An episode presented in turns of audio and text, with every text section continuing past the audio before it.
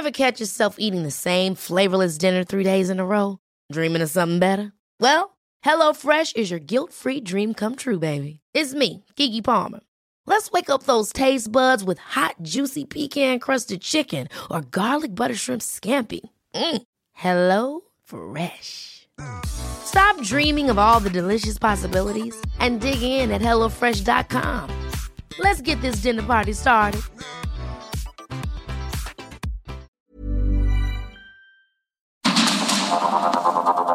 Heraldo Media Group presenta Sergio Sarmiento y Lupita Juárez. Información veraz y oportuna con un toque personal y humano. Por el Heraldo Radio, donde la H suena y ahora también se escucha.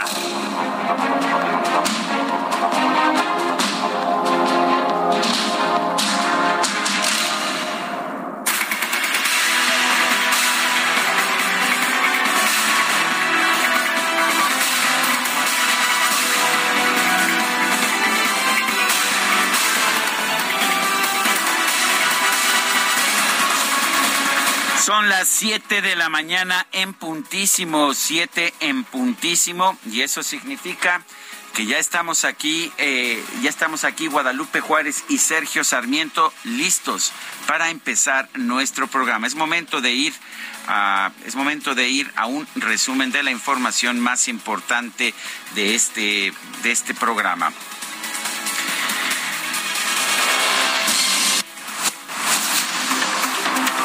Es martes 13 de septiembre del 2022. Este lunes se llevó a cabo la reunión del diálogo económico de alto nivel entre los gobiernos de México y Estados Unidos. Se abordaron temas como el TEMEC, migración y combate al narcotráfico de la Unión Americana informó que el secretario Anthony Blinken y el canciller Marcelo Ebrard también abordaron el fortalecimiento de la Organización de las Naciones Unidas y la asistencia al pueblo haitiano ante la actual crisis de gobernanza en ese país.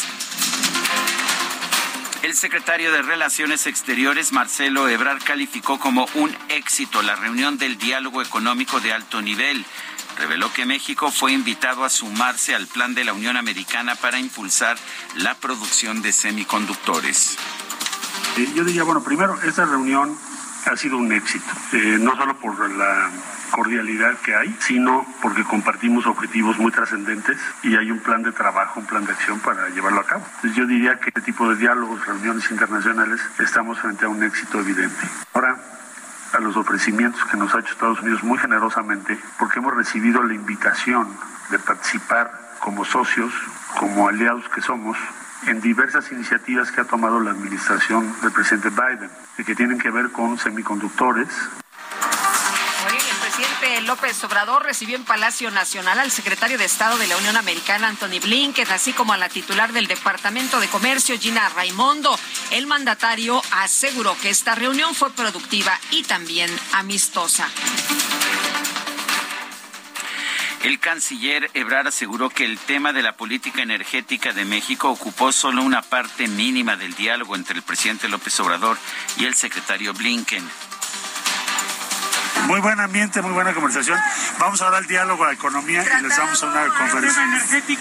Armas, eh, pues están parte del, tema, de, el tema del diálogo de seguridad. Y de energía, ahorita lo que platicamos fue que no es el tema de esta mesa.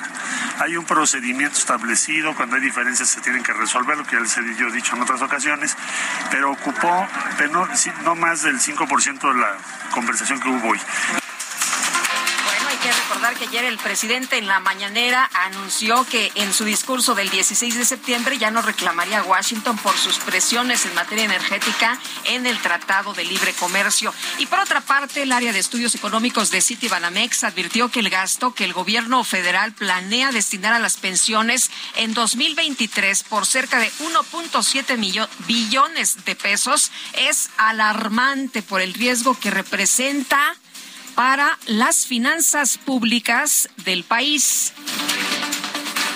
Yadira Medina Alcántara, jueza tercera de distrito en materia administrativa, concedió una suspensión definitiva a la organización Aprender Primero, con la que ordena al gobierno federal restaurar el programa de escuelas de tiempo completo.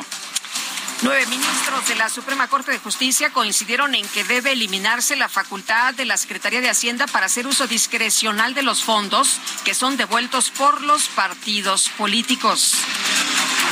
Durante el cierre de la semana de participación ciudadana, la ministra de la Suprema Corte, Margarita Ríos Farjat, consideró que el tema de la constitucionalidad de la prisión preventiva oficiosa no está agotado el secretario de Gobernación, Adán Augusto López, reiteró su respaldo a la propuesta del PRI de ampliar hasta 2028 el uso de las Fuerzas Armadas en tareas de seguridad pública es un trabajo que tienen que hacer los legisladores. Nosotros sí apoyamos desde luego la iniciativa que presentó la diputada Yolanda de la Torre. No ha fallado eh, la Guardia Nacional, que le pregunten a los gobernadores de, de de Acción Nacional si ellos este, no están de acuerdo con lo que la Guardia Nacional aporta en sus estados. Eh, no le diría que le pregunten a los gobernadores emanados del PRD, pues ya no hay. La vicecoordinadora del PAN en el Senado, Kenia López, calificó como una ocurrencia que el gobierno federal proponga llevar a cabo una consulta popular sobre la permanencia de las Fuerzas Armadas en tareas de seguridad pública. Y hoy el gobierno sale con otra ocurrencia, llevar a cabo una consulta popular sobre la permanencia de las Fuerzas Armadas de forma permanente en las tareas de seguridad pública hasta el 2028. En Palacio Nacional quieren engañar al pueblo de México. El coordinador del PRI en la Cámara de Diputados, Rubén Moreira, confirmó que su bancada va a modificar la iniciativa que propone mantener al ejército en las calles. A la importante y valiente iniciativa de la diputada Yolanda, nosotros agregaremos un apartado donde se diga que una comisión de senadores y diputados dará seguimiento al cumplimiento de este artículo y pediremos que el Sistema Nacional de Seguridad informe cada seis meses, sin falta, cómo se está dando la construcción de las nuevas policías civiles en los estados dirigente nacional del PRI, Alejandro Moreno, advirtió que la ruptura de la Alianza Va por México sería responsabilidad del PAN y el PRD, por lo cual esos partidos tendrían que rendir cuentas ante los ciudadanos. ¿Tú crees que ellos solos en una coalición van a ganar alguna elección? ¿No? Nosotros sí, nosotros sí, nosotros sí estamos trabajando fuerte, pero lo importante es construir juntos, sumar esfuerzos, pero te lo quiero dejar muy claro y muy categórico. Nosotros no vamos a ser quienes rompan esa coalición. Si ellos quieren romper, que la rompan ellos y le van a tener que dar cuentas al pueblo de México usted sabe, PRD dijeron hace unos días que tienen suspendida de manera temporal esta alianza. El dirigente nacional del PAN, Marco Cortés, convocó a la Comisión Permanente Nacional del Partido a valorar si se mantiene la alianza legislativa y electoral con el PRI, así como las condiciones que tendría. Por su parte, el presidente nacional del PRD, Jesús Zambrano, informó que su partido continúa conversaciones con el PAN y el PRI para mantener la alianza electoral en el Estado de México. El gobernador del Estado de México, Alfredo del Mazo, presentó este lunes su quinto informe de gobierno en el que destacó las inversiones, la generación de empleo, la entrega del salario rosa, apoyos al campo y la rehabilitación de espacios públicos próximo año será un momento de reflexión. Debemos elegir lo que queremos para nuestro Estado, para nuestro futuro y el futuro de nuestras familias. El respeto a nuestras diferencias tiene que ser el punto de partida que nos lleve a un proceso con certidumbre, ordenado y transparente. El diálogo como ruta para construir un proceso con tolerancia, con inclusión y con apertura. La jefa de gobierno de la Ciudad de México, Claudia Sheinbaum, confirmó que tiene previsto realizar giras y mítines en distintas alcaldías con motivo de la presentación de su cuarto informe de gobierno. Ya lo vamos a anunciar, vamos a tener un evento público eh, y también vamos a, ir a las distintas alcaldías de la ciudad. Entonces lo vamos a presentar ahora que pase el 16 de septiembre, cómo va a estar el programa del informe que vamos a estar dando. El gobierno capitalino informó que a partir de este martes, tome nota, va a permanecer cerrada la estación Zócalo de la línea 2 del metro debido a los preparativos para la ceremonia del grito de independencia. La Fiscalía General del Estado de México abrió una carpeta de investigación por el delito de homicidio tras el hallazgo del cuerpo de un joven en la estación lechería del tren suburbano. Este hallazgo ocurrió el pasado 9 de septiembre. El gobernador de Michoacán, Alfredo Ramírez Bedoya, aseguró que ya se retiró más del 97% de los bloqueos instalados por civiles armados en distintas regiones de la entidad. Este lunes se registró una balacera entre civiles armados y policías estatales en el municipio de Orizaba, Veracruz. El enfrentamiento duró más de una hora y provocó pánico entre la población.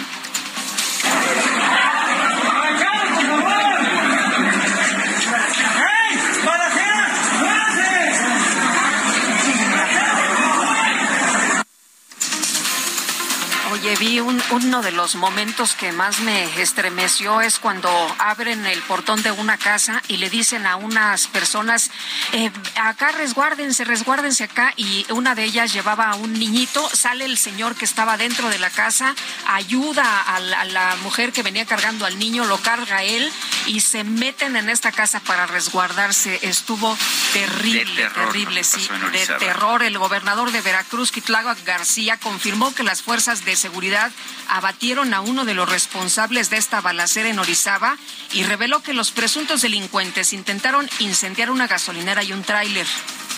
Eh, a partir de una persecución tras unos hechos delictivos se logra neutralizar a los delincuentes intentan hacer actos de distracción intentaron eh, incendiar una gasolinera sin embargo está fue controlada están tratando de hacer algunos otros hechos intentaron también incendiar un tractocamión y por lo mismo entendemos que la persona que se tiene ya neutralizada en un domicilio eh, es una- un delincuente de cierto rango. Bueno, pues tienen un delincuente de ciento- cierto rango, por lo menos identificado. No sé qué signifique eso, pero en fin. Al concluir su visita a México, Cecilia Jiménez Damari, relatora especial de Naciones Unidas sobre el desplazamiento forzado interno, pidió al gobierno federal otorgar financiamiento adecuado para la protección de las personas desplazadas por la violencia. Y miles de personas se reunieron este lunes en Edimburgo, Escocia, para despedir a la reina Isabel II. El oficio religioso se llevó a cabo en la Catedral de St. Giles. Y en información deportiva, esta tarde arranca la segunda fecha de la fase de grupos de la UEFA Champions League. Destaca el duelo entre el Bayern München, el Bayern de Múnich y el Barcelona. Va a ser un juego muy importante, muy interesante. Y los Seahawks de Seattle vencieron 17-16 a los Broncos de Denver en el cierre de la semana 1 de la temporada 2022 de la NFL. Son las 7 de la mañana con 12 minutos, ya con 13 minutos. Vámonos a la frase del día.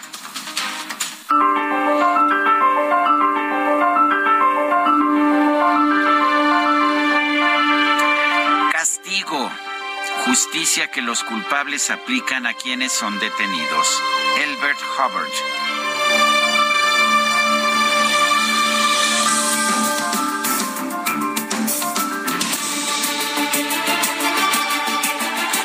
Y vamos, vamos a la frase del día. Ayer preguntábamos en este espacio, ¿está el gobierno gastando bien el dinero de los contribuyentes?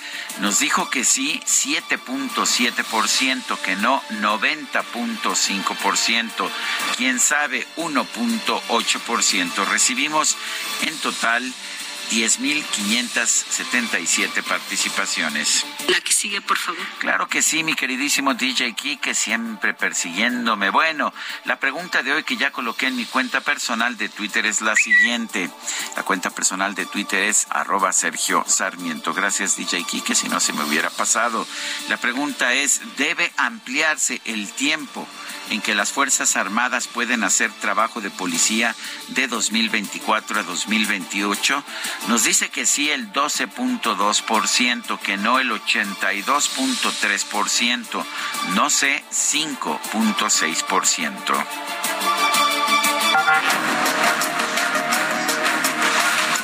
destacadas de El Heraldo de México. Y ya está con nosotros aquí en la cabina Itzel González con las destacadas. Itzel, nos arrancamos con el poema como renuevos cuyos aliños un viento helado marchita en flor. Por supuesto que sí. Muy buenos días, Lupita ¿Cómo Sergio. estás? Buenos días. Amigos, 13, martes 13, por cierto, martes 13 de septiembre. además. Día de los niños héroes. Y aparte. Septiembre, así es, y aparte Día Internacional del Chocolate, así que yo creo que tenemos tenemos bastantes bastantes cosas que celebrar, pero también tenemos muchísima información, no podemos esperar, así que comenzamos con las destacadas del Heraldo de México. En primera plana, López Obrador y Blinken ponen el dedo en inversiones y seguridad. Estados Unidos invita a México a participar en su proyecto de electromovilidad y energías limpias. Abordan combate a producción de fentanilo y migración. País, pasarela guinda, se placean corcholatas en el Estado de México. Claudia Sheinbaum, Ricardo Monreal y Adán Augusto en acto de Alfredo del Mazo. Ebrard andaba en otro lado, ¿no? El, el Andaba con Blink. No pudo, No ¿verdad? pudo ir. no pudo, pero los demás, ¿qué tal? Placeándose por el Estado de México. Ciudad de México, Claudia Sheinbaum prepara visita en el marco de su cuarto informe. Dijo que irá a las 16 alcaldías. Estados, toma clandestina, detectan guachicoleo de agua en Tamaulipas. Autoridades aplican sanciones por robo de líquido en la entidad. Orbe, cortejo fúnebre, escoceses despiden a la reina Isabel. Restos de la monarca serán trasladados hoy a Londres. Sus hijos escoltan ataúd.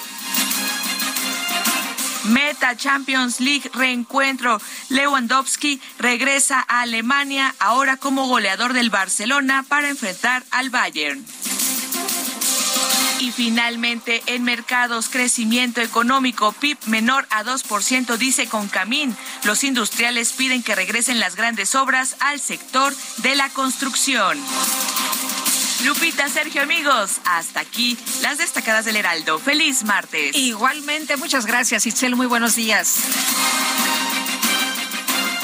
Son las 7 de la mañana con 17 minutos. El secretario de Estado de la Unión Americana, Anthony Blinken, se reunió ayer con el presidente Andrés Manuel López Obrador en Palacio Nacional. Hablaron sobre muchos temas. Vamos a conversar con Jerónimo Gutiérrez, ex embajador de México en los Estados Unidos. Jerónimo Gutiérrez, buenos días. Gracias por tomar esta llamada. Eh, ¿cómo, cómo, ¿Cómo viste la información que ha surgido después de esta reunión? ¿Cuáles podemos ver que son los temas fundamentales? Muy buenos días, Sergio. Muy buenos días, Lupita. Buenos supuesto, días. Buenos días al auditorio. Yo creo que lo que vimos ayer, Sergio, lo más destacable es que el presidente López Obrador opta, en lugar de un enfrentamiento derivado de las consultas en materia energética, opta por una ruta de administrar el tema. Y eso, pues, es mejor del escenario que se preveía, en el que había hablado de llevar a los festejos del 16 de septiembre el tema. Eh, segundo comentario, nuestra economía apenas parece empezar a recuperarse, a alcanzar el nivel que se tenía antes de la pandemia. Tiene un crecimiento, si bien nos da este año del 2%, eh, lo que se espera es que hacia finales de la administración la economía, el, el, el, el, PIB per cápita esté en el mejor de los escenarios poco abajo de lo que estaba al inicio de la administración. Eso yo creo que nos obliga a aprovechar, a pensar seriamente en cómo se aprovecha la relación económica que tenemos Estados Unidos en el contexto actual y creo que eso es lo que pesó en las deliberaciones que hubo el día de ayer. Eh, embajador, eh, ayer el presidente dijo que ya no reclamaría a Washington por estas presiones en materia energética en el TEMEC, que ya había un tono distinto y una actitud de respeto. Y bueno, esto previo a la visita de Anthony Blinken y después se anunció algo muy importante. Eh, se anunció eh, un paquete de inversiones por un valor de 50 mil millones de dólares. Esto significa que eh, Estados Unidos quiere dar a México este, pues, eh, este entendimiento de lo importante que son ambas naciones, la importancia que tiene el comercio entre ambos países? Yo creo, Lupita, yo lo definiría de la siguiente manera. El presidente, a mi juicio, acertadamente ha descrito que no tiene por qué haber un pleito, un enfrentamiento con los Estados Unidos y me parece que en general no lo ha buscado. Y del lado de la administración Biden yo aprecio que ha habido mucho cuidado en tratar también de tener la mejor relación con el gobierno de México y con el presidente López Obrador. Eso es bueno, lo cual no quiere decir, desde mi punto de vista, que se, puede tener una buena relación, una relación de respeto, una relación amistosa y productiva, y eso no quiere decir que tengamos la misma interpretación con respecto, jurídica respecto al tratado, ¿no? O a lo que implica la política energética con respecto al tratado. Falta conocer con detalle qué exactamente se discutió, si es que se discutió en relación a las consultas, y cuál sería el camino para resolverlas. Y aún teniendo las consultas y aún teniendo un diferendo, efectivamente se puede tener una buena relación y de respeto, pero creo que Estados Unidos hará valer hasta las últimas consecuencias la interpretación jurídica que piensa como correcta en relación al tratado. Y creo que eso es lo que falta conocer con mayor detalle cómo se abordó. El presidente no anunció que se va a echar para atrás en su política energética. Esto significa que esto pues va a pasar por las consultas y va a llegar a, paneles de controversia, pero esto se va a tardar bastante tiempo, ¿no? Estos paneles tomarían sus decisiones ya en el siguiente gobierno y el presidente pues ya no sería responsable. Eh, sin embargo, esto podría de hecho afectar las inversiones en nuestro país a lo largo de los próximos años. ¿Qué opinas? Eh, eh, Sergio, a, riesgo de parecer el disco rayado, porque lo he dicho en ocasiones anteriores con ustedes, yo creo que el presidente ha entendido, eh, y lo celebro, que la relación con Estados Unidos como una necesidad. Para alguien que durante su carrera profesional y política había tradicionalmente estado en contra del libre comercio de lo que fue propiamente el Telecán, oírlo hablar de las cadenas productivas en América del Norte es algo muy positivo. Creo, sin embargo, que no estamos, eso no quiere decir que lo vea plenamente como una oportunidad. La única manera, eh, a mi juicio, en que podemos crecer a los niveles que necesitamos para satisfacer las necesidades básicas de toda la población, es que tengamos un mucho mejor aprovechamiento del tratado con los Estados Unidos. Y ese diferendo, aunque no es, eh, digamos, no es absolutamente terrible, no quiere decir que haya, vaya a haber un pleito mayor con los Estados Unidos, sí implica dos cosas. Que hay un mayor escepticismo de inversionistas Estados Unidos eh, para invertir en México. Sí, sí hay inversión, pero no la suficiente y no la que podríamos tener. Eso significa. Y dos, pues que no se está aprovechando todo el potencial que tendríamos en materia este, de cooperación y de negocios en materia de energía. Entonces, para mí eh, sigue siendo un tema fundamentalmente de que aprovechemos la oportunidad. Eh, embajador, ¿crees que eh, igual coincides en lo que dijo Marcelo Ebrard, que fue una muy buena reunión y que, bueno, pues nos participaron sobre este tema de paquetes de inversiones y como siempre, pues la inversión es buena para México, ¿no? Me parece que siempre en mi experiencia ha habido en la relación con Estados Unidos personas o áreas de gobierno que están procurando y cuidando realmente la relación en ambos lados porque entienden la importancia. Creo que ese es el papel que ha sido jugado por la Cancillería en general y en buena medida también por la Secretaría de Economía, hasta donde les es posible dentro de las restricciones que les impone el propio presidente y quien es que constitucionalmente dirige la política exterior.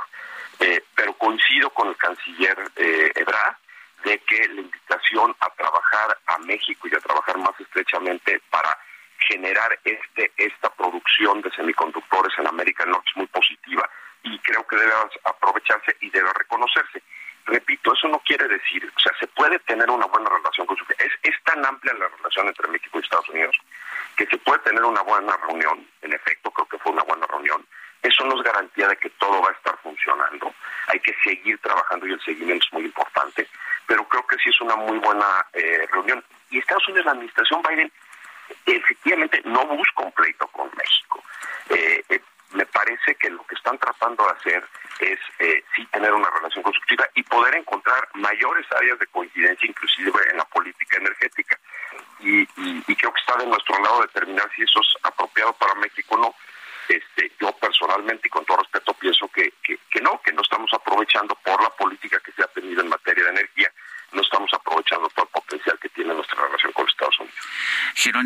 Ex embajador de México en Estados Unidos. Gracias por tomar la llamada.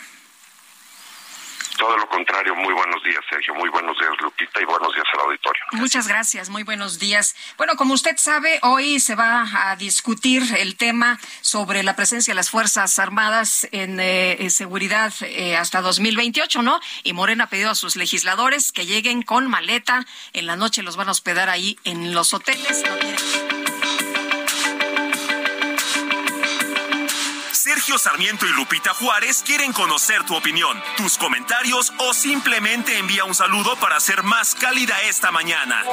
Envía tus mensajes al WhatsApp 55 20 10 96 47.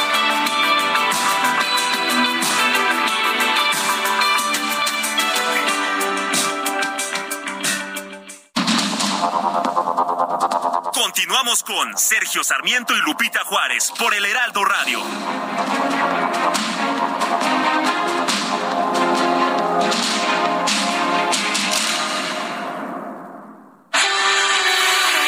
El amor inspira nuestras acciones por México. Reforestando la tierra, reciclando, cuidando el agua, impulsando a las mujeres y generando bienestar en las comunidades. Juntos somos Coca-Cola y contigo el amor multiplica.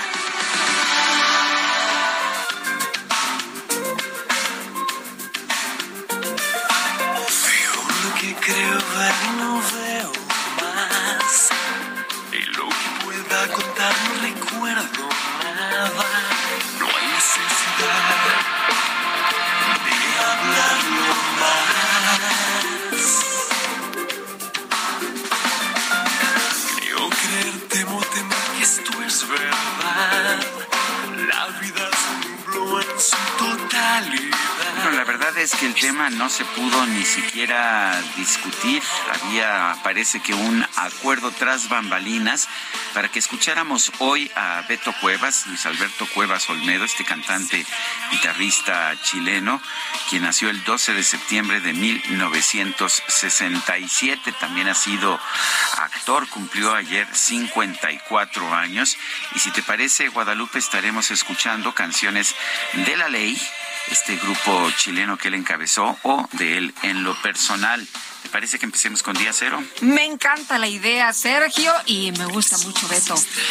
Bueno, y te entró la guillotina cuando nos estabas Sí, contando hombre. algo importante. Sí, Adelante. les estaba, les estaba comentando, Sergio, de cómo se prepara este tema de las votaciones. Y bueno, pues eh, nos decía en un tuit ayer Arturo Ángel que están ya listos para empezar con este tema de las votaciones, que ya le pidieron a los de Morena que lleven hasta sus maletas.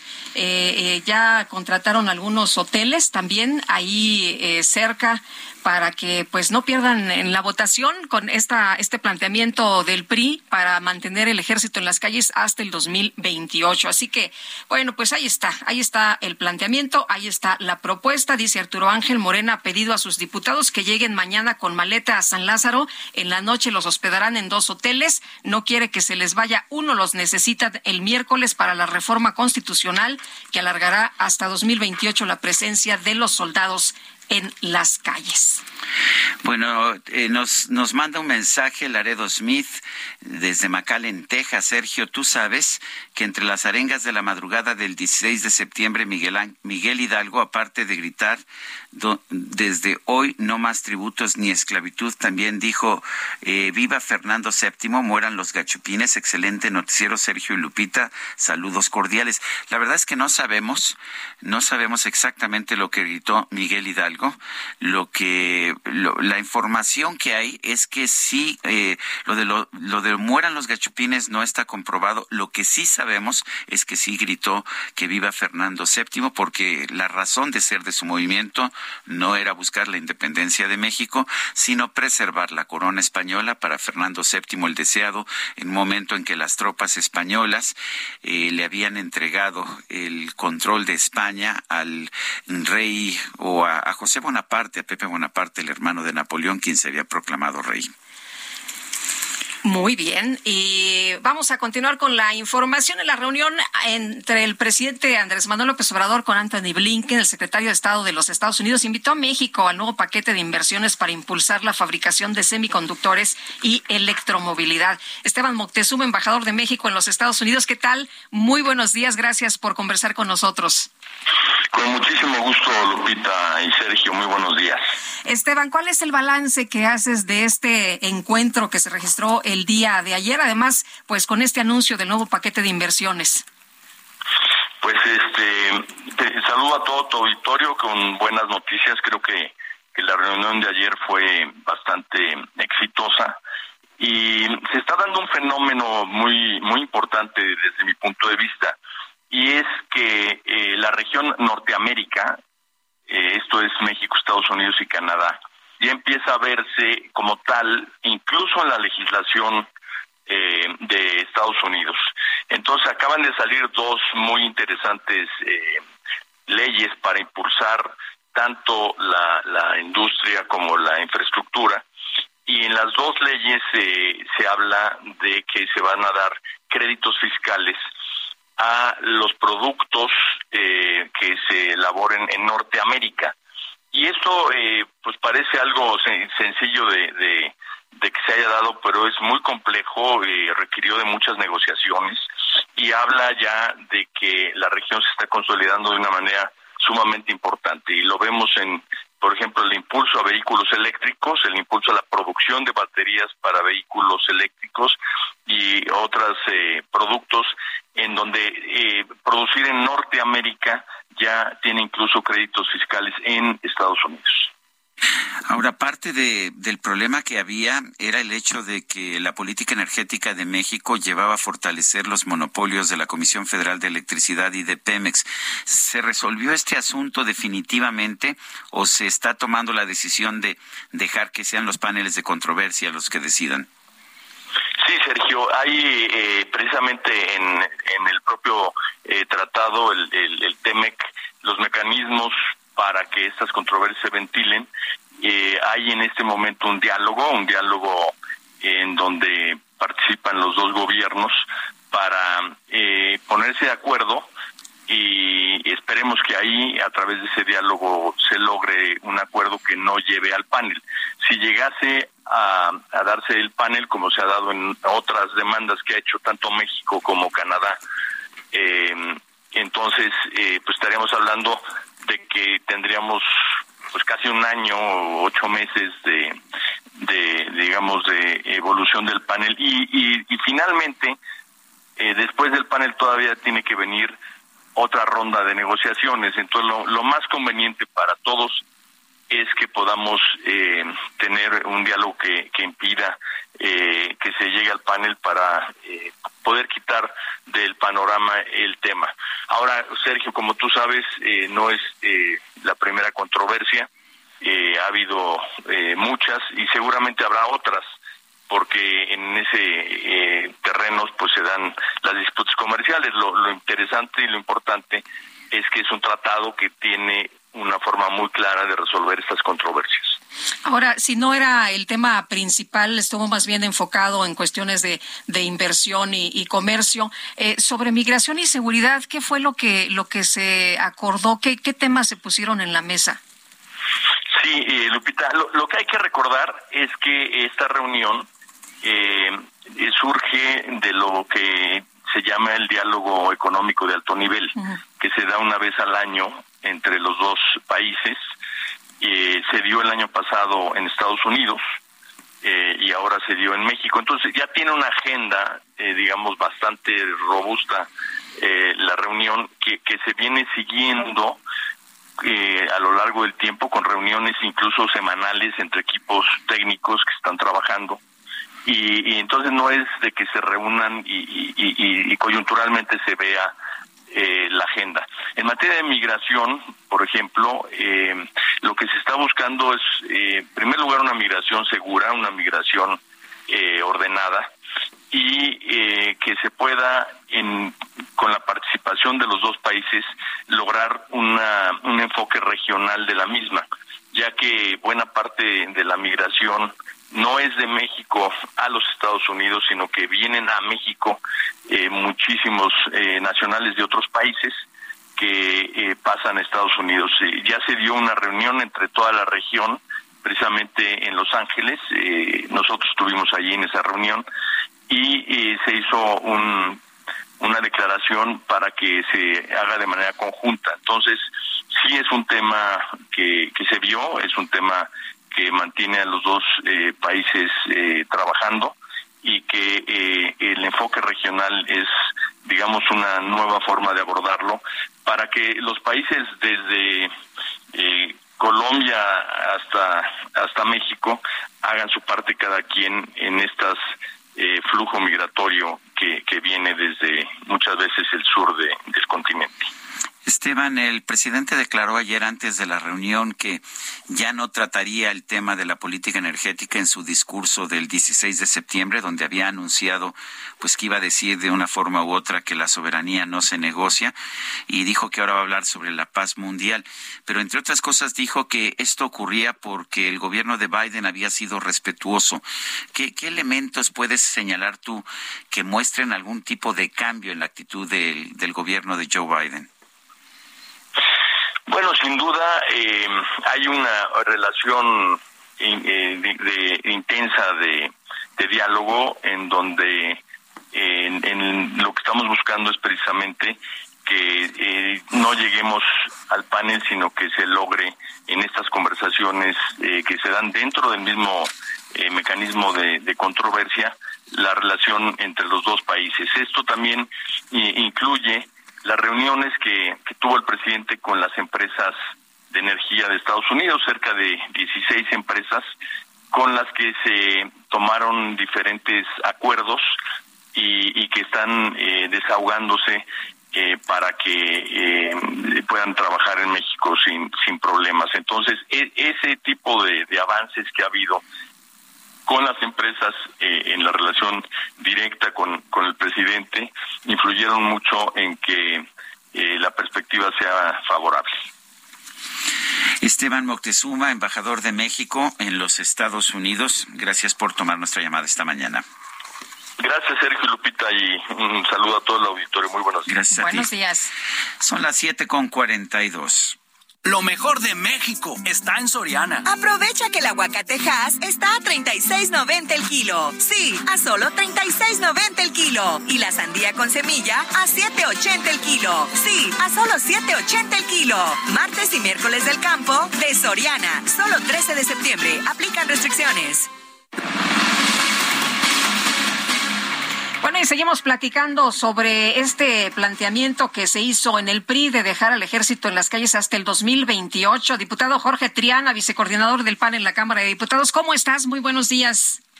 ¿Qué tal, Lupita? Buenos días, gusto en saludarte. Oye, cuéntanos, eh, eh, ¿están eh, ustedes pues en contra de esto? ¿Ustedes han criticado esta posición del PRI? Y bueno, tú en lo personal pues has mandado un montón de información diciendo que esto no es posible, que no se debe hacer así.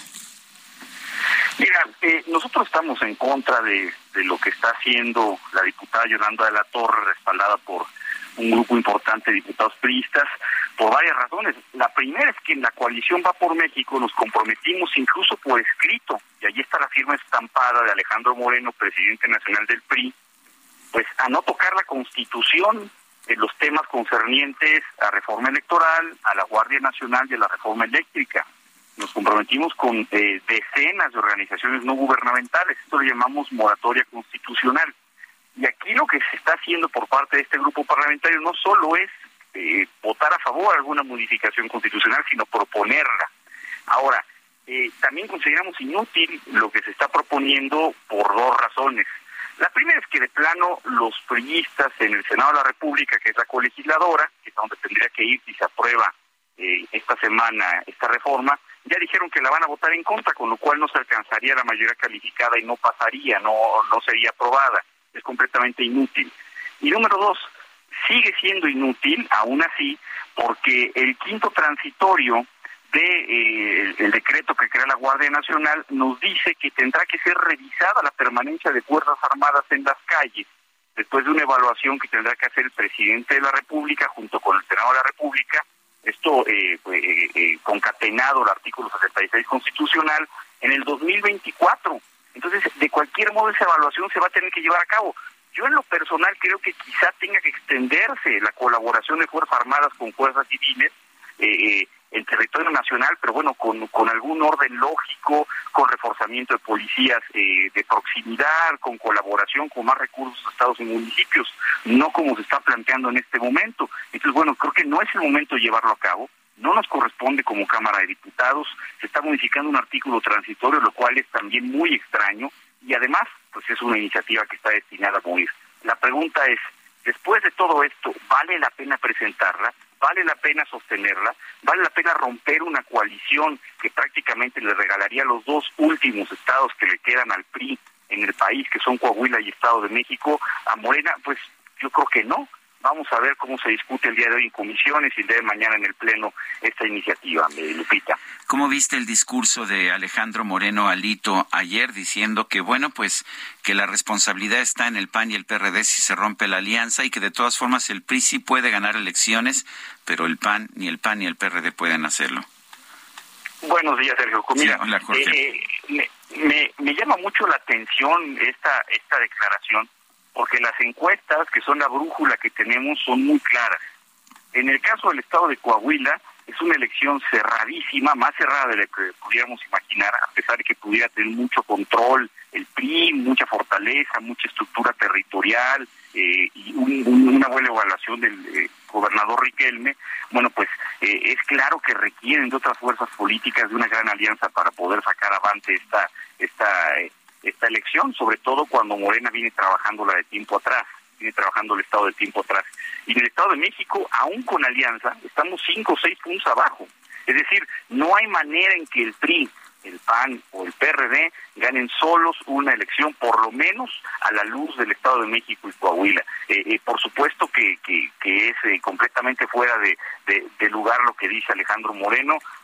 ni el PRI puede solo ni ningún otro partido. Se necesita que haya una alianza y él está exponiendo de manera muy extraña yo no quiero juzgar ni, ser lapidario ni, en mis comentarios tampoco, que además mantenemos una buena relación con él a pesar de todo, pero eh, eh, pero sí suena extraño el que se, encuentre empecinado con aprobar esta esta reforma que dice que es por el bien del país. Ya acabo de demostrar eh, con, lo que acabo de mencionar hace un, hace un momento que no es así y lo único que se está haciendo es exponer eh, pues eh, lo, lo, que está sucediendo al interior de Va por México y que pone en vilo lo que va a pasar el año que entra en 2023 y en el 2024 con la presidencial.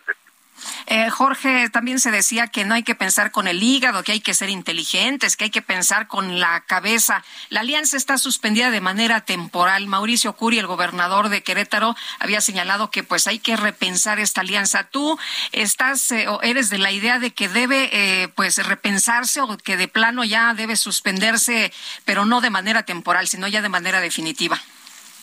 Mira, eso te lo puedo contestar después del el día de hoy que votaremos en comisiones de esta iniciativa y después del día de mañana que se votará en el Pleno.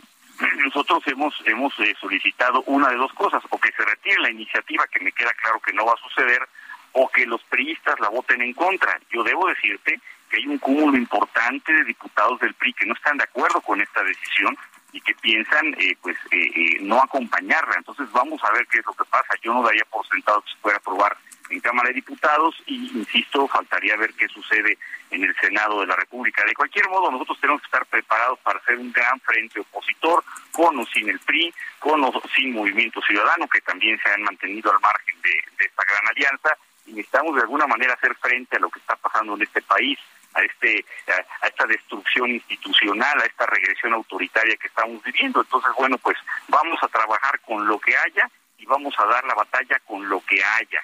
Eh, eh, yo me he encontrado con muchísimas personas, muchísimos sectores de la población que no nos acompañan en esta lucha opositora porque el PRI está presente en esta coalición. Entonces, bueno, pues hay que aprovechar, todas las crisis son una oportunidad para crecer y creo que esta no es la excepción. Eh, Jorge, muchos de Morena dicen que ya llegaron con todo y maletas porque no quieren que se les pele ni un solo voto. ¿Ustedes también están ahí con todo y maletas? nosotros no tenemos la menor duda de que vamos a estar ahí presentes como lo estuvimos el día de la votación de la reforma eléctrica. Eh, vamos a estar votando eh, en unidad, vamos a estar votando conscientes de, del despropósito que se está proponiendo, de, una iniciativa que no tiene ni pies ni cabeza ni sentido presentarla. Estamos muy claros de ello, venimos preparándonos desde la semana pasada. Supongo que, que del lado del oficialismo, de Morena, del PT, del Partido Verde, harán lo propio. Supongo que el PRI pues también intentará llegar eh, cohesionado a esta a esta votación, pero insisto, se requieren dos terceras partes. Yo no estaría tan seguro de que las fueran a reunir. Muy bien, Jorge, muchas gracias por conversar con nosotros esta mañana. Buenos días. Les agradezco mucho, Lupita, Sergio. Un abrazo. Buen día. Buen día. La Comisión Permanente Nacional del PAN respaldó el rechazo a prorrogar la presencia del ejército en las calles. Misael Zaval, adelante. Buenos días, Lupita. Buenos días, Sergio. Efectivamente, pues la Comisión Permanente Nacional del PAN respaldó las decisiones de la dirigencia nacional panista para votar en contra de la prórroga que deja el ejército en las calles en acciones de seguridad hasta el 2028, es decir, cuatro años más de lo que establece actualmente la Constitución. Tras una reunión del Comité Ejecutivo Nacional del PAN, a través de su comisión permanente, aprobó por unanimidad su total respaldo tanto al dirigente nacional Marco Cortés como a la secretaria general Cecilia Patrón Laviada en todas las decisiones que han tomado para evitar cualquier cambio a la Constitución, es decir, esta moratoria constitucional que han firmado con la coalición Va por México. La reunión a puerta cerrada concluyó con un posicionamiento en el que resaltan que la dirigencia nacional del PRI incumplió con los compromisos suscritos en la plataforma de la coalición Va por México al impulsar la iniciativa que mantendría la Secretaría de la Defensa Nacional en tareas de seguridad hasta el 2028. Ante esto, la dirigencia nacional del PAN hizo un firme llamado a las diputadas, tanto a los diputados también y a los senadores del Partido Revolucionario Institucional a que antepongan el interés nacional por encima de cualquier interés particular o de grupo y que voten en contra de la reforma constitucional que en complicidad con Morena se han propuesto según este posicionamiento. El PAN reiteró también su compromiso de mantener una amplia alianza con la sociedad, con todos aquellos liderazgos y con aquellas fuerzas políticas dispuestas a defender a México de la destrucción provocada por este gobierno. Sergio Lupita, hasta aquí la información. Misael Zavala, muchas gracias. Gracias, buen día. Buenos días, Israel Lorenzana. También nos tienes información importante esta mañana en materia de vialidad. Cuéntanos dónde andas. Lupita, muchísimas gracias, Sergio. Un gusto saludarles esta mañana. Ahora me he trasladado hasta la zona de Canal de Garay, es periférico aquí en la alcaldía Iztapalapa, en donde lamentablemente un tráiler que transportaba 16 toneladas de abarrotes pierde el control aquí en una curva y bueno, pues queda volcado esto ha generado la movilización de los servicios de emergencia. Por suerte no hubo personas lesionadas, lo que sí una afectación severa aquí en la circulación y además, bueno, pues parte del muro de contención quedó deshecho. Ya han retirado la unidad y en estos momentos el personal de bomberos está traspaleando la carga y además retirando todas las autopartes que quedaron aquí en la cinta asfáltica de la circulación. Sergio Lupita totalmente colapsada aquí en la zona oriente de la capital, prácticamente un kilómetro y medio la larga fila de vehículos para llegar hasta este punto en ambas direcciones. Para nuestros amigos que circulan a través de este punto, por supuesto hay que armarse de paciencia y buscar alternativas con dirección hacia la zona del periférico. Sergio Lupita, la información que les tengo. Gracias, Israel. Hasta luego. Y Gerardo Galicia está en el sur de la Ciudad de México. Adelante, Gerardo. Y ya tenemos cierres a la circulación en Avenida de los Insurgentes, Sergio Lupita. Excelente mañana, llegando a las inmediaciones de la calle Fernando Villalpando. Y se debe a la presencia de manifestantes. Tenemos a integrantes del Sindicato Único Nacional de Trabajadores eh, de Nacional Financiera cerrando la circulación en ambos sentidos de la Avenida de los Insurgentes. Para mayor referencia, esto ocurre en la colonia Guadalupeín. Así que de preferencia hay que buscar vías alternas. De preferencia hay que buscar la Avenida Revolución o bien, aunque muy distante, la Avenida Universidad para evitar estos cierres a la circulación que ya tienen que realizar elementos de la policía capitalina. Por lo pronto, Sergio Lupita, reporte. Seguimos muy pendientes. Muy bien, gracias Gerardo Galicia. Y parece que no nos escapamos de cierres avenidas importantes, ahora insurgentes sur, allá a la altura de Guadalupe, de Fernando Villalpando. Son las 7 de la mañana con 54 minutos. Le recuerdo nuestro número de WhatsApp para que nos mande mensajes 55 2010 96 47. Nuestra cuenta en Twitter es arroba Sergio y Lupita. Le recomiendo también arroba Heraldo de México. Vamos una pausa y regresamos.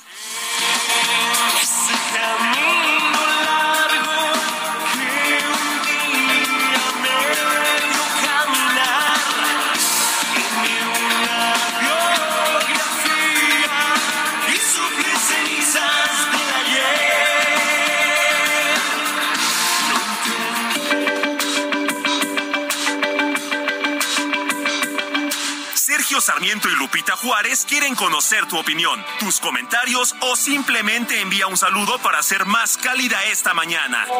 Envía tus mensajes al WhatsApp 55 20 10 96 47.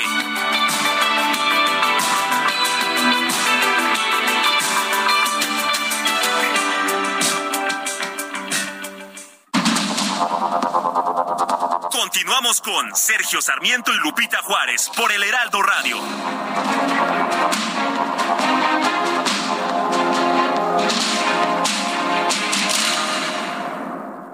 Lo mejor de México está en Soriana. Aprovecha que el aguacatejas está a 36.90 el kilo. Sí, a solo 36.90 el kilo. Y la sandía con semilla a 7.80 el kilo. Sí, a solo 7.80 el kilo. Martes y miércoles del campo de Soriana. Solo 13 de septiembre. Aplican restricciones.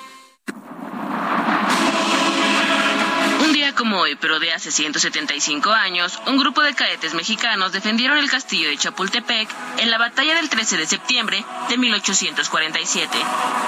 Durante la intervención estadounidense en nuestro país, la historia nos habla sobre que niños defendieron nuestro territorio de la invasión estadounidense. Son seis niños héroes los que se nombran regularmente. Agustín Melgar, Fernando Montes de Oca, Francisco Márquez, Juan de la Barrera, Juan Escutia y Vicente Suárez. Pero los niños héroes eran ellos y otros 40 cadetes que recibieron la orden de Nicolás Bravo de abandonar el castillo de Chapultepec, sede del colegio militar. Todos decidieron quedarse y defender la plaza ante el avance del ejército de los Estados Unidos. El hecho de llamarlos niños héroes no era una exageración.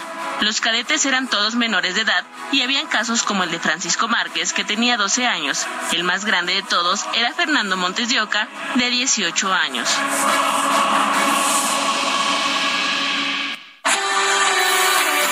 Amor inspira nuestras acciones por México. Reforestando la tierra, reciclando, Cuidando el agua, impulsando a las mujeres y generando bienestar en las comunidades. Juntos somos Coca-Cola y contigo el amor multiplica.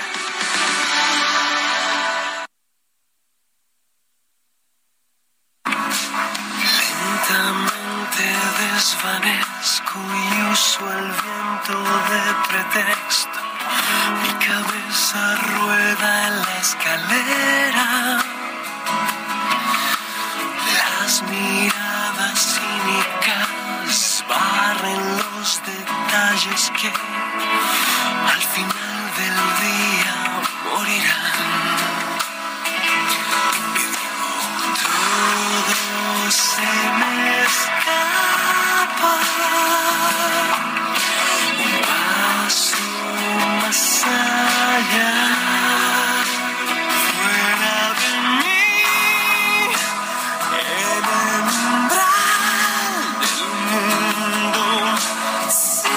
a Beto Cuevas y la ley, esto se llama Fuera de mí. Fuera de mí. Y parece que la música, la música sí ha gustado mucho esta mañana, nos dice el doctor Alejandro Rodríguez desde Iztapalapa. Saludos a todos nuestros cuates allá en Iztapalapa. Buena selección musical, excelente día para todos, Sergio y Lupita. Muchas gracias, doctor Rodríguez. Un abrazo. Bueno, y nos dice otra persona, buenos días, felicidades por su programa. Les comento que la avenida Calzada Zaragoza está totalmente intransitable y esto es todos los días. Cada vez somos más los que los que a los que me imagino nos transportamos hasta la Ciudad de México, pero el gobierno no pone a trabajar a sus policías, solo están de adorno. Los policías de dice, bueno, los policías de adorno, es que está medio mal escrito, pero Carlos Durán es quien nos manda este mensaje. Y soy Leonardo Sánchez Cervantes desde Aguascalientes. Buenos días, Sergio y Lupita. La realidad es clara. López arropará a Alito y a Moreira. Les perdonará sus actos de corrupción mientras gobernaron sus estados a cambio de extender cuatro años la permanencia del ejército. En las calles seguimos viendo la misma corrupción y la complicidad del gobierno federal. Todo lo que López toca lo descompone y tiene una gran capacidad de generar problemas donde no los hay. Pésimos resultados y cero transparencia en el manejo de nuestros impuestos. Saludos y buen inicio de semana. Bueno, y el presidente de la República, Andrés Manuel López Obrador, Se quejó esta mañana, no es la primera vez que lo hace, de los noticiarios de radio, no, no de uno en particular, no crea que se quejó nada más de Sergio y Lupita, se quejó de todos los noticiarios de radio. Vamos a escuchar lo que dijo. Conocer cómo actúa de manera tendenciosa la radio cuando menos en la Ciudad de México, si van en un automóvil, pongan un noticiero.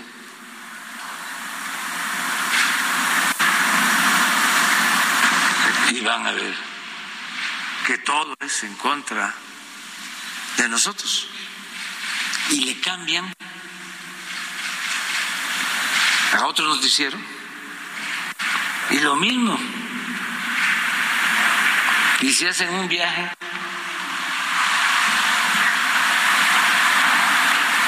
Ahí está.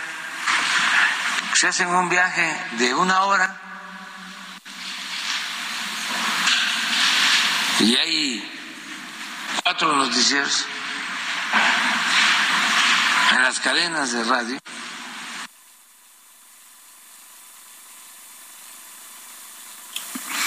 Bueno, ese es el audio. Se queja de que todos los noticiarios de radio están en contra de él, es lo que dice el presidente de la República. Bueno, cuando quieran conocer cómo actúa de manera tendenciosa la radio, pongan los noticiarios, es lo que dice el presidente López Obrador. Y en medio de la separación de la Alianza Va por México, el presidente nacional del PRI, Alejandro Moreno, aseguró que su partido podría ganar algunas de las dos elecciones que se van a celebrar el próximo año. Como usted sabe, pues están en juego el Estado de México y también Coahuila. Mauricio Merino, doctor en Ciencias Políticas y profesor de la Universidad de Guadalajara. Qué gusto saludarte esta mañana. Muy buenos días. Qué gusto. Sergio, ¿cómo están? Bien, oye, pues aquí eh, viendo cómo se ponen las cosas, ¿no? Ya se parecía muy bien planchadita esta alianza del PRI, PAN y PRD y de repente, bueno, pues que se termina la hora del jaguar y que ya no hay nada en contra de Alito y que se extiende hasta 2028 la presencia del ejército en las calles porque lo propuso una diputada del PRI. ¿Cómo ves todo esto? Pues eh, la verdad yo creo que era previsible, Lupita, porque era una era una alianza, bueno, es una alianza, no se ha roto formalmente, sigue en formalmente al menos vigente, ¿no?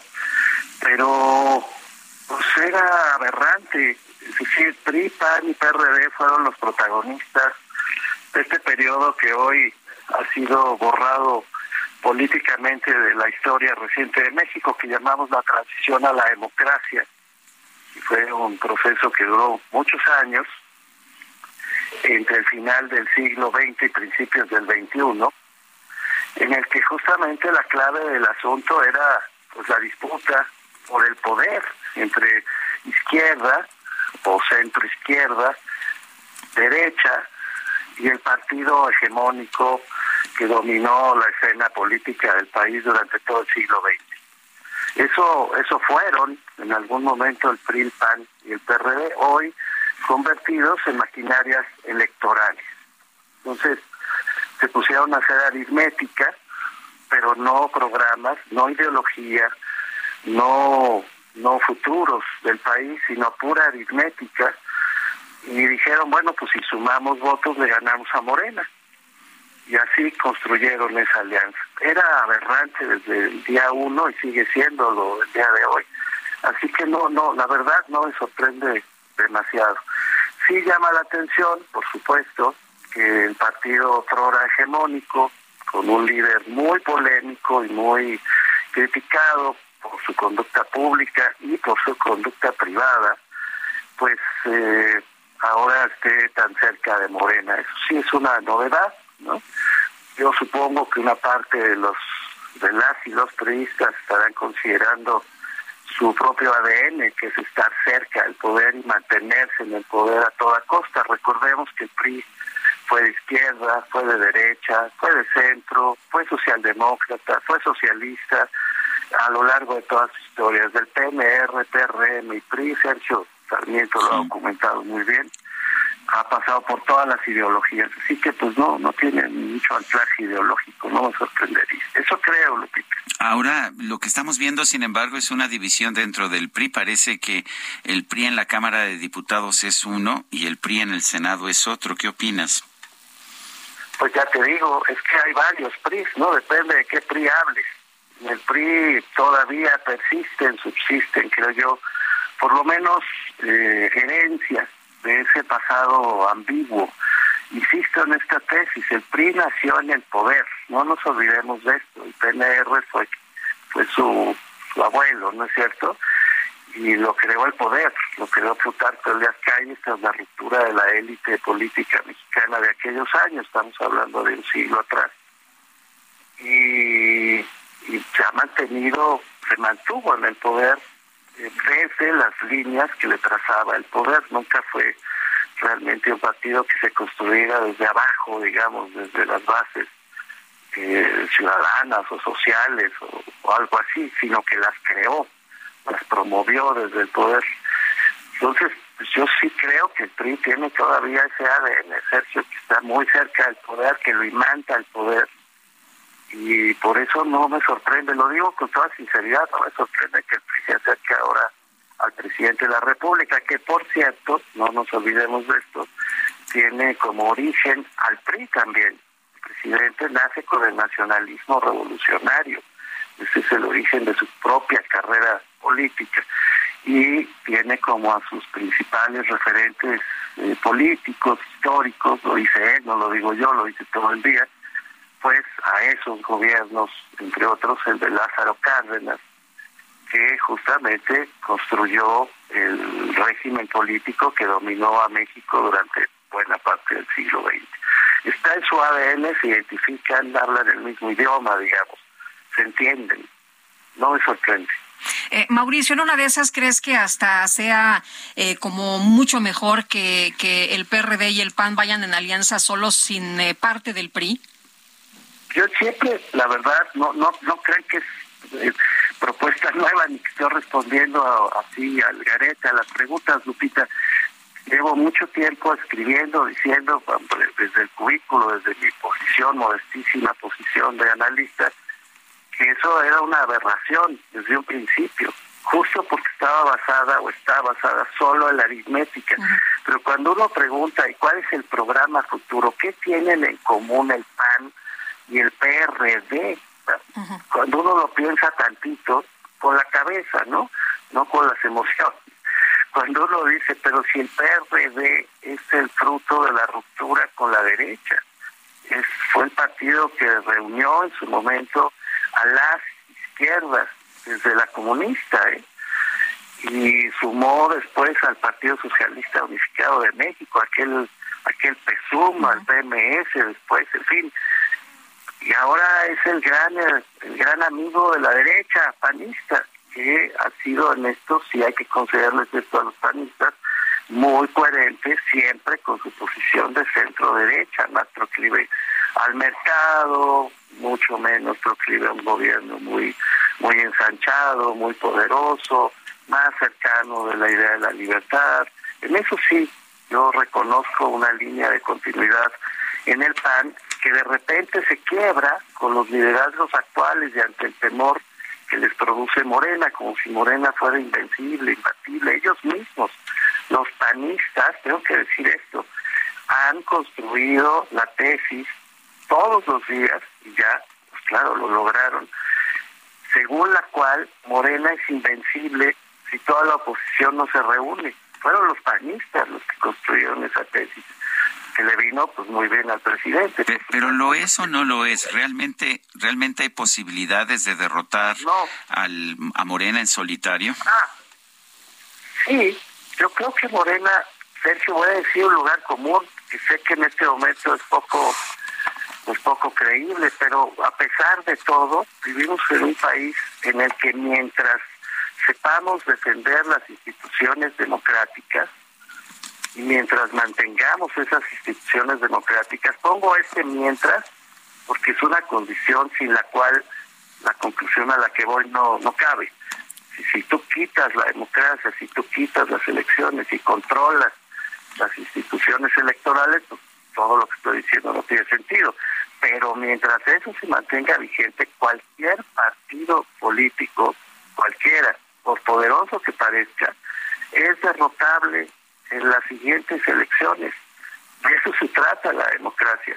Los partidos no llegan a gobernar para siempre, aunque eso digan, aunque eso afirmen. Esta historia ya la vimos, Sergio, la vimos con, por ejemplo, Carlos Salinas, para poner un ejemplo muy concreto. Carlos Salinas de Gortari en su momento tuvo mucho más respaldo y mucho más popularidad, ya se nos olvidó, pero así fue, en su cuarto año de gobierno, concretamente en 1992, que respalde la popularidad que tiene hoy el presidente López Obrador. Añado otra idea, la imagen, el poder que concentra el señor presidente de la República, que es muy grande, pero no es tan grande como el que tuvo Salinas, comparable con el que tuvo ni siquiera Cedillo, ¿no? por ahí andaban en el cuarto año de gobierno, Cedillo. 68, 70, ¿no? Sí, tenían el mismo respaldo, más o menos. Más que el presidente López Obrador en este momento, que tiene cincuenta y tantos. Más que el presidente López Obrador, con una gran diferencia, Lupita. El presidente López Obrador tiene un poder propio, construido con su imagen, con su trayectoria, con la simpatía que todavía despierta en la sociedad. Y esa, esa cosa se llama carisma. Y el carisma no es transferible es transferible el poder sistémico, el que tuvo Cedillo o el que tuvo Salinas, es transferible un aparato de poder, no el carisma. El presidente López Obrador eventualmente creerá o buscará que su carisma sea transferido a Claudia Sheinbaum o a Dan Augusto o a Ebrard a las cocholatas, como él mismo les puso, odio ese nombre, pero así se les dice ahora. Pero no el carisma no es transferible, es un atributo personal.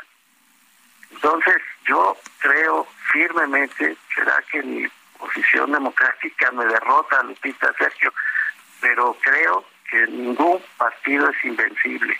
Ninguno, mientras haya democracia. Pues Mauricio, como siempre, gracias por conversar con nosotros. Buenos días. Les mando un fuerte abrazo. Gracias a ustedes. Hasta luego.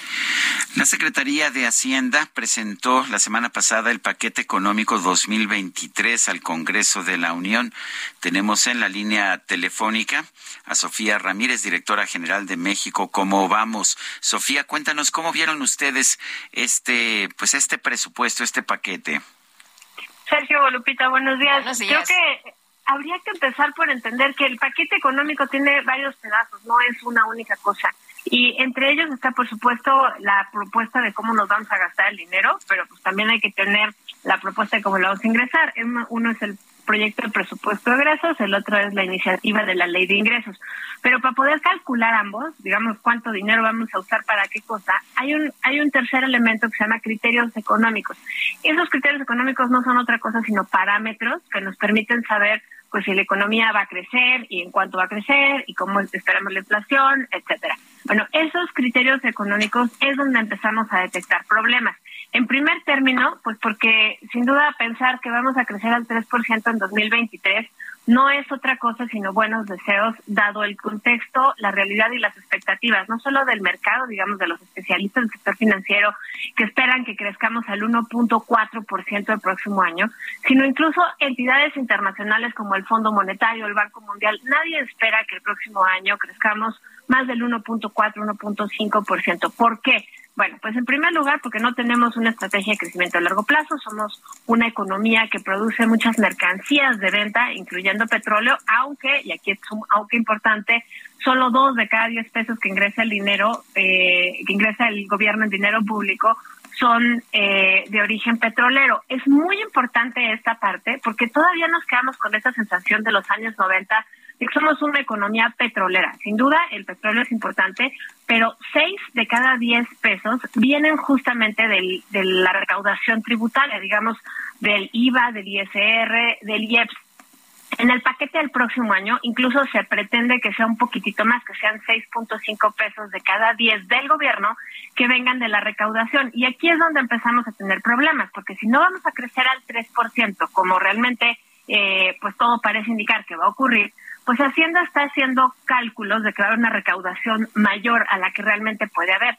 Entre otras cosas, pues porque si no hay crecimiento económico, no hay actividad económica, sobre todo el ISR, que es cuatro de cada diez pesos del gobierno, pues no se va a generar con el mismo dinamismo que se espera. En segundo lugar, hablamos de que eh, la inflación, por ejemplo, no está del todo ajustada a las expectativas. Una vez más, Hacienda prevé que vamos a tener una inflación mucho, muy menor a la que realmente se perfila que va a seguir ocurriendo, entre otras cosas, pues porque todavía no alcanzamos el pico de inflación, porque estamos eh, en, en una alza permanente de tasas de interés, no solo en México, sino en el mundo, y eso implica un encarecimiento, digamos, del precio del crédito y del costo financiero de nuestra deuda. Eso quiere decir que si estamos pensando que va a haber menos tasas de interés de las que realmente vamos a estar enfrentando, pues también estamos pensando que vamos a pagar menos intereses de los que vamos a pagar. Y finalmente la plataforma petrolera. Yo les decía, no somos una economía que vive del petróleo, pero sí son ingresos muy importantes. Bueno, pues esos dos de cada diez pesos es un cálculo que se hace sobre la base de que vamos a sacar 1.8 millones de barriles diarios del subsuelo. En la realidad, llevamos años que no podemos sacar más de 1.6 millones de barriles diarios. El público me dirá, oye, pero 200 mil barriles no hace diferencia. Híjole, 200 mil barriles pues equivale prácticamente a, a 1.6 veces la inversión, no sé, de dos bocas ¿no? Eh, realmente sí es un montón de dinero. Entonces, creo que con eso empezaría. Oye, Sofía, yo, yo, te quiero preguntar, eh, ¿por qué estaría tan, tan optimista este gobierno? ¿Por qué no mejor ser realista ante las situaciones que todo el mundo comprendería después del COVID, por la situación que hay en Rusia, por la inflación que hay en distintas partes del mundo? No es exclusivo de México. Es decir, tenemos un montón de cosas externas que, que presionan la economía de México. ¿Por qué no ser realistas, no? En vez de decirnos que todo va a estar bien bonito y que vamos a crecer al 3% y que no nos preocupemos. No, tienes toda la razón. Creo que aquí el tema es si necesitamos una reactivación económica a largo plazo. Tú recuerdas cuando el secretario Ramírez de la O entrega el paquete económico a la Cámara de Diputados de Santiago Krill y Ignacio Mier.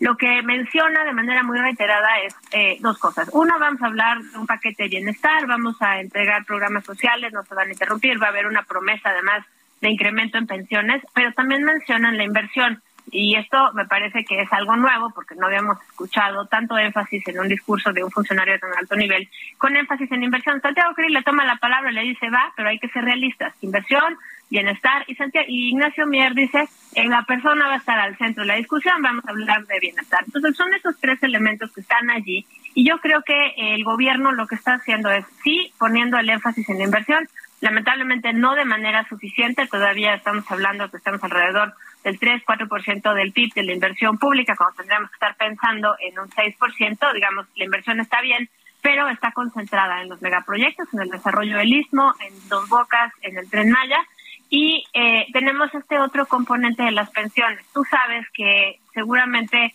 por los anuncios del presidente y demás, pues estamos incrementando la cantidad de pensiones no contributivas, digamos, pensiones universales que se dan a todos los adultos mayores creo que el tema no es si está bien o está mal, el tema es cómo lo vamos a pagar. Cuando tenemos tantas presiones de gas como son pensiones y servicio de la deuda, que tienen un impacto tan importante en las finanzas públicas, digo, para que te des un ejemplo, solo esos dos rubros, pensiones y, y el costo financiero de la deuda, equivale al 93% de la recaudación por ISR y, y, y EPS.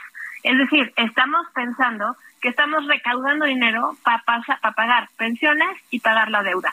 Y realmente el resto de la lana, lo que podamos ingresar por IVA y por otras vías, pues ya podremos gastárnoslo en otras cosas. Entonces yo creo que tiene que ver con la promesa política del presidente, sin duda, de dar mayores pensiones, con además un incremento de aquí al 2024, no sé de dónde va a salir esa lana, pero eh, por otro lado, pues esta intención de generar inversión pública de una manera importante al cierre de la administración. A mí lo que me preocupa es que hay cero espacio fiscal, digamos, espacio fiscal es este dinerito que podríamos decir, pues igual no me compro, eh, no sé, eh, unos tenis y, y pues no, me compro un helado. Bueno, eso no existe en términos del gobierno y esos tenis y ese helado que podrían ser en mi presupuesto, pues en el gobierno puede ser el presupuesto del INE o puede ser el presupuesto de alguna otra dependencia, la Secretaría de Economía. Estoy diciendo, eh, no, eh, dependencias al aire, pero no son presupuestos que estén sujetos a eh, pues algo que esté, digamos, en la ley, como si son las pensiones, si son eh, el servicio de la deuda. Yo quiero agradecerte, Sofía, Sofía Ramírez, directora general de México. ¿Cómo vamos el haber conversado con nosotros? Gracias a ti, Sergio Lupita. Hasta luego. 8 con 24, regresamos.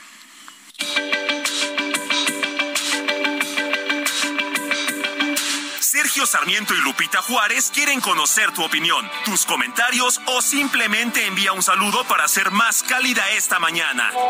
Envía tus mensajes al WhatsApp 55 20 10 96 47.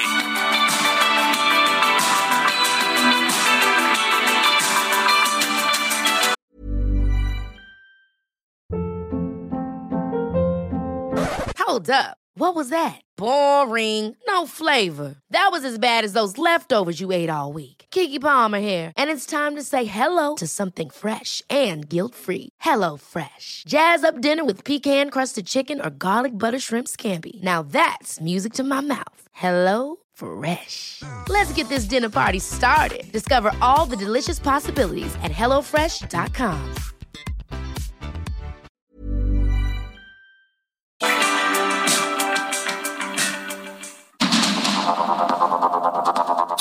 Con Sergio Sarmiento y Lupita Juárez por el Heraldo Radio.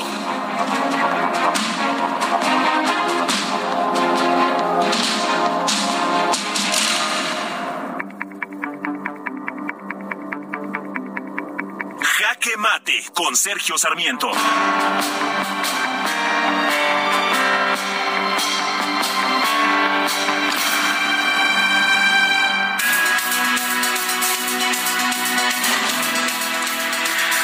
Pues ah, resulta que el presidente de la República sí cambia de opinión. Déjeme decirle que a mí eso me parece positivo, no negativo, aunque no esté yo de acuerdo con todos sus cambios de posición. Por ejemplo, cambió de opinión en el tema de la militarización de las policías en nuestro país, en particular en el caso de la Guardia Nacional. Cuando estaba en la oposición y cuando era candidato, prometió que su gobierno regresaría el ejército a sus cuarteles y no solamente no lo hizo, sino que está buscando mantener a la Guardia Nacional militarizada de manera indefinida, de manera que sí, aquí hubo un cambio de posición muy importante. Me parece más relevante, sin embargo, y mucho más positivo el cambio de opinión que está teniendo con respecto al tema de, del pleito con los Estados Unidos por su política energética. La política energética del presidente que tiende a concentrar monopolios en las empresas paraestatales mexicanas, la Comisión Federal de Electricidad y Pemex, ha sido cuestionada, además de forma correcta, por Estados Unidos y Canadá en el marco del Tratado México-Estados Unidos y Canadá. No hay duda de que estas políticas que discriminan a la inversión privada y a la inversión extranjera en temas energéticos viola viola no solamente la letra, sino el espíritu del Tratado México, Estados Unidos y Canadá. El propósito de un tratado de libre comercio es precisamente permitir la competencia y el libre comercio y en México la política energética del presidente López Obrador no lo está permitiendo. Había prometido el presidente que empezaría un pleito que el 16 de septiembre en su discurso se envolvería en la bandera nacional y se opondría a cualquier cambio en la política energética. Dijo, de hecho, que, eh, que la soberanía no se negocia. Y sin embargo, ya ayer cambió de posición, se dio cuenta quizás del costo enorme que tendría para el país echar para atrás el TEMEC, ese tratado comercial que él mismo impulsó y que él mismo aprobó. Pues bien, ya ahora ha dicho que no, que ya no va a hablar sobre soberanía en su discurso del 16 de septiembre. Ya tuvo una, una visita, una reunión bastante amable con el secretario de Estado de la Unión Americana, Anthony Blinken, y esto es una buena señal para nosotros los mexicanos, porque el tratado México, Estados Unidos y Canadá es el cimiento fundamental de la economía mexicana en estos momentos. Yo soy Sergio Sarmiento y lo invito a reflexionar.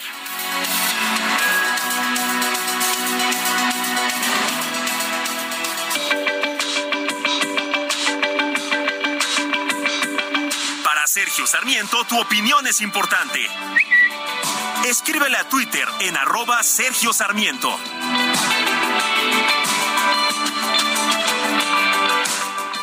Lo mejor de México está en Soriana. Aprovecha que el aguacatejas está a 36.90 el kilo. Sí, a solo 36.90 el kilo. Y la sandía con semilla a 7.80 el kilo. Sí, a solo 7.80 el kilo. Martes y miércoles del campo de Soriana. Solo 13 de septiembre. Aplican restricciones.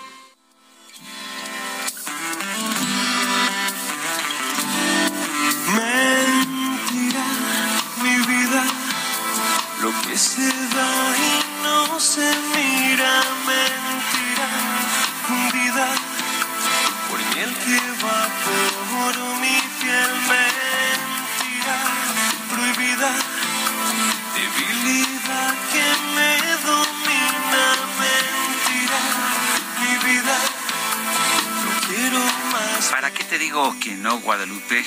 Si la verdad es la verdad, ¿no? Yo no cambio de opinión, me gusta Beto Cuevas. Mentira se llama esta, ¿te gusta? Ay, a mí me encanta, me encanta su música y me encanta él, por supuesto.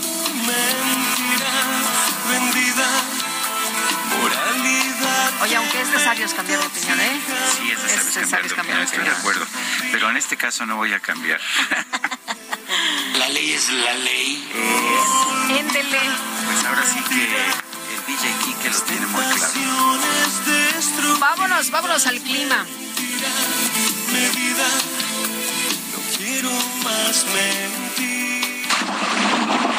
El pronóstico del tiempo con Sergio Sarmiento y Lupita Juárez.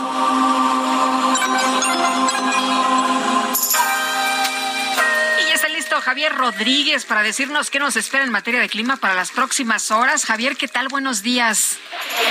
Hola, muy buenos días, Lupita. Muy buenos días, Sergio, y también a todos los radioescuchas. Bueno, pues hoy les informo que estamos esperando un día lluvioso, principalmente en zonas del sureste de México, así como en la península de Yucatán.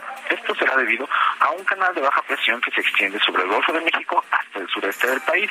Este estará en interacción con la entrada de humedad, que es reforzada por la vaguada monzónica, la cual se encuentra muy cerca del Pacífico mexicano. Y también por una zona de baja presión, la cual mantenemos en vigilancia debido a su probabilidad para desarrollo ciclónico en los siguientes días. Esta se localiza frente a las costas de Guerrero. Todas estas condiciones nos estarán originando la probabilidad de lluvias muy fuertes en Guerrero, Tabasco, Campeche y Yucatán, con lluvias puntuales intensas en Veracruz, Oaxaca y Chiapas. Recomendamos tomar precauciones ya que estas lluvias podrían incrementar los niveles en los ríos y arroyos, así como ocasionar deslaves e inundaciones en zonas bajas de dichos estados. Al mismo tiempo tenemos un canal de baja presión que se extenderá a lo largo de la Sierra Madre Occidental y hasta el centro del territorio mexicano, lo cual ocasionará lluvias puntuales fuertes en el noroeste, norte, occidente y centro de México, incluido el Valle de México. Todas las lluvias mencionadas anteriormente estarán acompañadas de descargas eléctricas y fuertes rachas de viento. Por otro lado, tenemos un frente frío que continuará muy cerca del noreste del territorio nacional sin ingresar al mismo. Ocasionará lluvias aisladas, así como rachas de viento de hasta 60 kilómetros por hora en dicha región. Aquí para el Valle de México se pronostica un cielo medio nublado o nublado durante el día, con bancos de niebla al amanecer, principalmente en zonas montañosas. Por la tarde se prevén condiciones de cielo nublado y probabilidad de lluvias e intervalos de chubascos en la Ciudad de México, con lluvias puntuales fuertes en el Estado de México, principalmente en la porción suroeste del Estado de México. Y estas últimas podrán estar acompañadas de descargas eléctricas y posible caída de granizo. En la Ciudad de México se pronostica una temperatura mínima de entre 12 y 14 grados Celsius y una máxima entre 23 y 25 grados Celsius. Hasta aquí mi reporte, Lupita, Sergio, que tengan un excelente día. Javier, muchas gracias. Buenos días. Bueno, pues es Javier Rodríguez, el Servicio Meteorológico Nacional de la Conagua. Tenemos en la línea telefónica a Ricardo Monreal, es coordinador de los senadores de Morena. Y bueno, hace unos días tomó una decisión uh, muy controvertida, a mí me pareció muy valiente, de abstenerse en el tema de cambiar la ley secundaria de la Guardia Nacional, eh, pues en lo que todo parece indicar es violación a la Constitución. Eh, tenemos a Ricardo Monreal en la línea telefónica, siempre es muy grato conversar contigo, Ricardo. Eh, explícanos tu abstención te abstuviste en esta legislación y tuviste una enorme presión por parte mm, de tu partido, por parte del presidente de la República, descalificaciones en redes sociales. ¿Por qué tomaste esa decisión? Sí, Sergio, mira, primero por congruencia, eh, creo que no podría yo traicionar ni mi formación jurídica, ni mi propia eh, decisión histórica de emitir un voto en abstención con un voto particular sobre las cuatro leyes. Eh, la congruencia y la conciencia a veces te generan eh, hostilidades eh, en, el, en la incomprensión y en la propia dificultad. En efecto, tú lo has descrito en pocos segundos bien. Esto generó no solo descalificación del más alto nivel del gobierno federal, sino incluso en las redes hubo toda una serie de movilizaciones en contra por mi decisión. Estoy convencido porque además soy maestro universitario, doy materias, cátedras en la UNAM desde hace años, muchos años, y enseño derecho. No podría asumir una condición distinta eh, respecto de lo que pienso y de lo que siento. No podría enseñar en el aula de la cátedra una cosa y actuar de manera distinta en la política o en el ejercicio del poder legislativo. Por eso fue... ¿También estás convencido de que esta ley secundaria es violatoria de la Constitución? Sí, lo dije en el voto particular, no quise generar controversia ni mayor división en el grupo, pero en el voto particular que emití eh, es muy clara mi posición. Eh, creo que debió haberse modificado primero la Constitución, porque la supremacía constitucional de nuestra teoría política es esa. No, nadie puede estar encima por la Constitución. Y una ley ordinaria, una ley reglamentaria, un decreto, una circular, o cualquier acuerdo interno del gobierno o de cualquier poder no puede contradecir el texto constitucional, no puede ser distinto, sino que tiene que ser consecuente lo que se redacte y lo que se modifique. Por eso eh, el voto en abstención, Sergio, e, es una práctica parlamentaria normal y muy recurrente en el poder legislativo mexicano. Oye, pero pero al presidente en la, eh, democracia parlamentaria. Eh, senador, al presidente parece que no le gusta que, que cada quien vote como como cada quien quiera, ¿no? En libertad, aunque pues luego lo expresa, pero luego no le gusta. Te dijo que estás avalando la hipocresía y la politiquería del conservadurismo. Sí, Lupita, yo respeto las expresiones del presidente no he querido responder, simplemente yo ejercí un derecho y una obligación como legislador. Un legislador o una legisladora que ejerce su derecho expresa simple y sencillamente su propia posición jurídica o política en torno a las leyes y yo hice eso. Eh, no me parece correcto eh, actuar con exceso de parte de otros poderes al cuestionar el ejercicio de un derecho de un legislador, de un modesto legislador, aunque sea coordinador, pero es un voto eh, que se nutre por la consecuencia, por la congruencia y por la libertad. Sé que quizá molestó, pero yo no me arrepiento, Lupita, porque prefiero eh, la hoguera de la historia a la hoguera de la incomprensión y la ingratitud temprana. Esa es efímera, pero la hoguera de la historia no nos la va a perdonar. Y prefiero eh, ser así, a pesar de estas características, que cualquier otra posición comodina o que por la amenaza tiendas a cambiar tus ideales. No, no conviene, y menos a estas alturas del siglo XXI, en donde creo que lo más sensato y lo más correcto es defender en lo que crees y lo que eres. Por eso fue, yo vi una embestida digital brutal en mi contra por este ejercicio de un voto libre. Eh, obviamente, eh, lo dije hace dos días, mucho auspiciado con recursos públicos, porque ves las cuentas desde el propio gobierno. Bueno, ustedes han sido también víctimas de esta corriente dogmática de que pronuncia algo el presidente y de manera automática se descalifica y se ataca a muchas ocasiones sin razón la mayoría sin, sin razones o sin argumentos, simplemente porque lo dijo el presidente, y creo que ese clima de hostilidad no es propicio para las democracias modernas, pero yo no voy a responder con esa misma fuerza sino voy a responder con trabajo y con consecuencia. Pero, Ricardo, ¿en qué posición te deja esto en el seno de Morena? Has tenido pues un distanciamiento que está muy claro, creo que sigues teniendo la, el apoyo de muchos senadores de Morena, pero claramente el presidente te ha retirado la confianza y lo mismo los dirigentes del partido.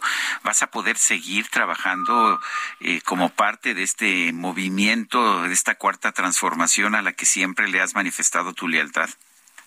Siempre le he manifestado, yo soy fundador, desde hace 25 años he acompañado al presidente.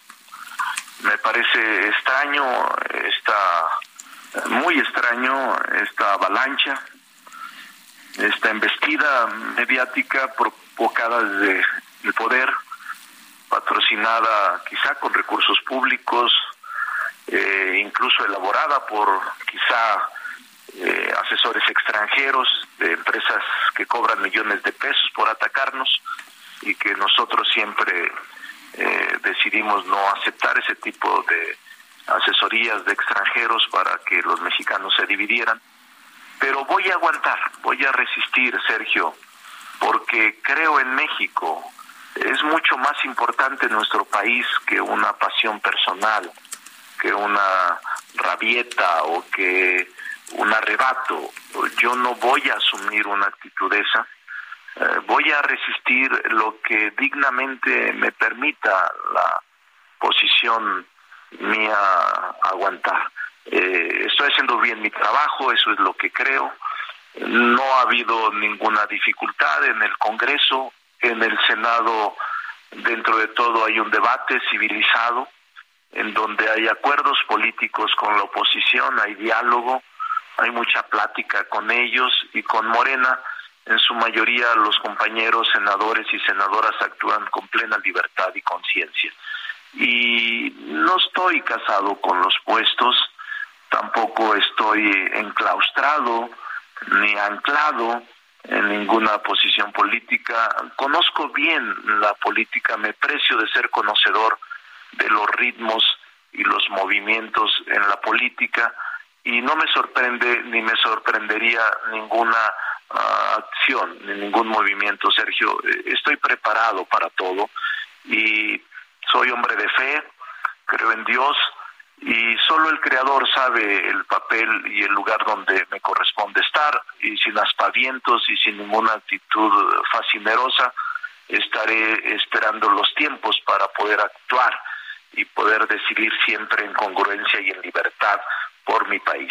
Ricardo Monreal, coordinador de Morena en el Senado, gracias por conversar con nosotros. No, al contrario, saludos a mi paisana Lupita. Gracias, gracias Ricardo. Hay que ir a la Feria Zacatecas, no te creas que hay mucha inseguridad, acabo de ir, está bien. Sí, híjole. Hasta Ken Salazar fue, así es de que no te... bueno. Sí, pero oye, yo tengo... lo bueno es que no llevaba escoltas. Yo, yo tengo otros datos, ¿eh? bueno. No, no, yo fui, yo fui, yo fui estuve allá y uh, Bueno, pues nos organizamos. Órale.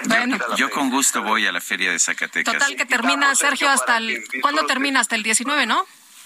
Creo que el 19, el 20, pero hay que organizarnos para Hay que organizarnos. bueno, pues vamos. Gracias, Ricardo. Fuerte abrazo. Saludos, muy buenos días. Oye, Sergio, eh, acabamos de leer un libro que a mí me pareció sensacional, es de Laura Restrepo, una de nuestras escritoras favoritas. Hemos leído muchos libros de, de ella que nos han fascinado, nos han apasionado, nos han conmovido y estremecido. Y este no es la excepción. Laura Restrepo nos presenta su libro Canción de Antiguos Amantes, esta obra que está inspirada en sus viajes por Yemen, Etiopía y la frontera somalí. Y Laura Restrepo, gracias por estar con nosotros esta mañana. Muy buenos días.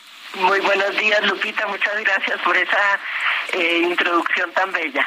Eh, Laura, quisiéramos preguntarte primero, ¿cómo, ¿cómo terminas en esta parte del mundo con Médicos Sin Fronteras? Y a mí me gustaría preguntarte si ya cuando llegas a este lugar del mundo, a este punto del mundo, eh, llegas pues ya con este escritor de la mano o ahí nace este escritor que es el personaje principal de la novela, con una mujer también de la que te vamos a preguntar un, poquito más adelante.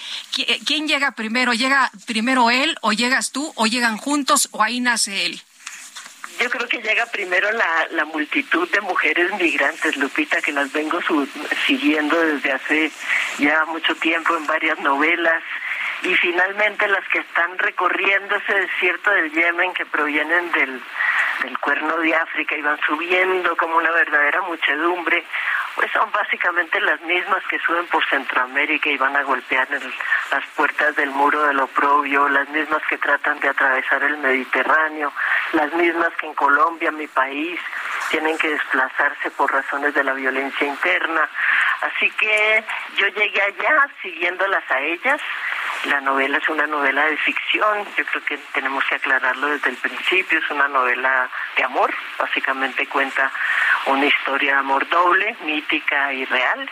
Y el personaje por el que preguntas, este Mutas, surge como, prota como narrador y como protagonista de, de la historia de amor más aterrizada, digamos, más de pie a tierra. Ahora, tengo entendido que a pesar de que es una obra de ficción, tú estuviste recorriendo mundo eh, a través de la organización Médicos Sin Fronteras o acompañando a Médicos Sin Fronteras. Eh, no sé si como investigación o simple sencillamente como parte de, de tu labor humanitaria. Como, como periodista que somos, Sergio, como reportera, ellos me han llevado a varias partes del mundo con el fin de que yo haga reportajes, que ojalá pudiera ser médica, pero no lo soy. Entonces, eh, como médica y está como reportera, y he estado en varias partes y este fue un viaje muy especial que yo no me lo esperaba.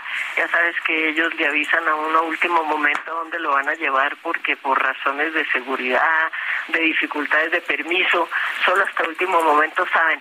Cuando me dijeron Yemen, yo no tenía muy claro en realidad, pese a adorar el mundo árabe y haberlo recorrido mucho, de Yemen no, no lo ubicaba demasiado.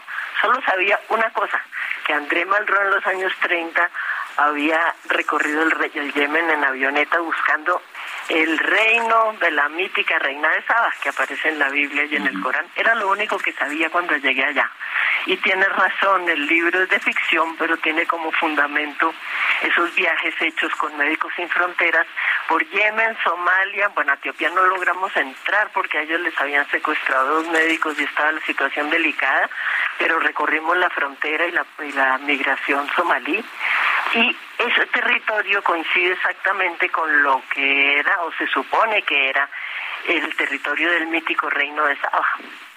Eh, Laura, cuéntanos un poquito de Sara Baida, esta mujer, eh, tú decías no soy médico, pero en el caso de Sara Baida es eh, partera, es médica, es fuerza, es guía, es sobreviviente. Ella sí, tiene razón. Ella es, yo creo, la, la personaje central de la, de la novela. Es una partera somalí eh, que anda por los caminos atendiendo los partos y las emergencias entre las mujeres desterradas, eh, las que andan buscando asilo sin, sin encontrarlo. Una mujer estupenda, de una fortaleza enorme, pragmática. De alguna manera la otra cara de otro personaje femenino fundamental que es la reina de Saba, que en mi novela yo la llamo pata de cabra, porque la leyenda también la registra como coja o como que tenía algo muy extraño en el pie. según tanta leyenda apócrifa que corre eh, sobre ella. Esta Sarabaida sería como el mito aterrizado, o por lo menos así lo siente Vos Mutas cuando empieza a tratar de relacionarse con ella, al principio con mucha dificultad, porque el Vos Mutas pues es un idealista que anda persiguiendo a la, reina de Saba, a la mítica, y de pronto se encuentra con esta mujer que lo está jalando para que aterrice y termina siendo la historia de amor que va a dar, digamos, uno de los dos ejes principales de la novela, siendo el otro eje la historia de amor de la reina de Saba y el rey Salomón, tal como está insinuado, digamos, en la Biblia, donde se encuentra se cuenta un encuentro entre esos dos personajes. Muy bien, pues Laura Restrepo, apreciamos mucho, agradecemos mucho que hayas platicado con nosotros esta mañana y que nos sigas invitando a leer y que nos sigas presentando estas obras, estos libros que tanto nos gustan. Al contrario, muchas gracias a ti, Lupita, y a ti, Sergio, por este rato de conversación y también a quienes nos escuchan. Todo lo contrario, Laura. Siempre, la verdad es que te admiramos, te admiramos mucho y, nos da muchísimo gusto leer Canción de Antiguos Amantes. Una pregunta rapidísima. Eh, ¿Tiene algo que ver con eh, el título, con la chanson de Vieux Amants, la canción de los viejos amantes? Pues no tiene que ver, pero digamos que sí me inspiré en el título de esa bellísima canción. muy bien, de, que, canta, que canta Jacques Brel. Bueno, muchísimas gracias, Laura. Un abrazo para los dos y muchas gracias. Gracias, hasta luego, muy buenos días. Vamos a una pausa y regresamos.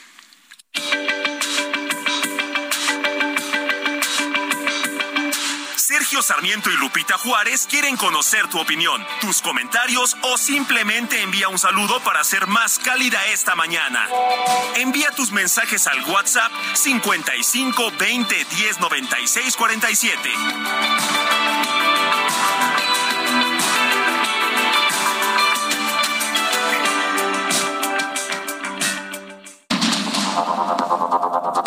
Continuamos con Sergio Sarmiento y Lupita Juárez por el Heraldo Radio.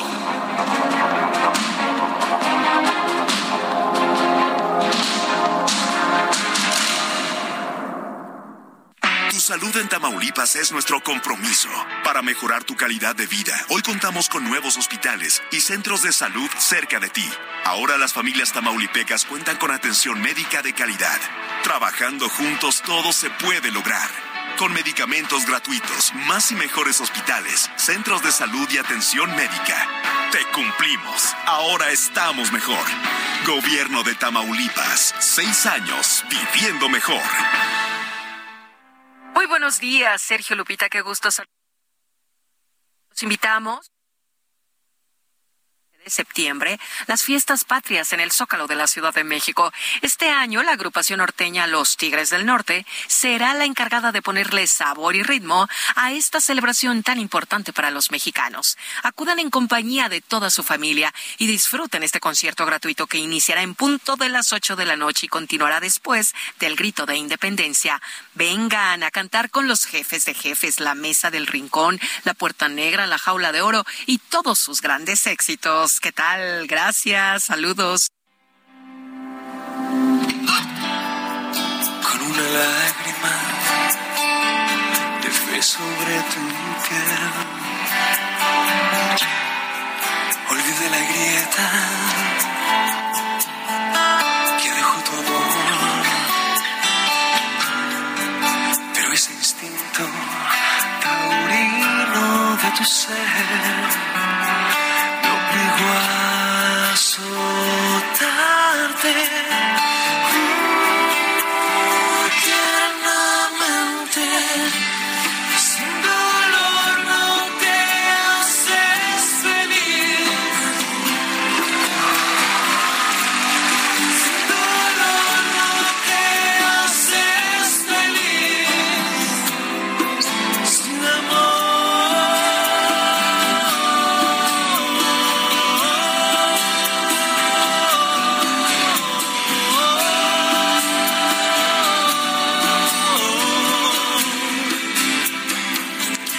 se llama El Duelo y a Beto Cuevas lo acompaña Eli Guerra. Qué bonito se oye, ¿no? No, hombre, sensacional.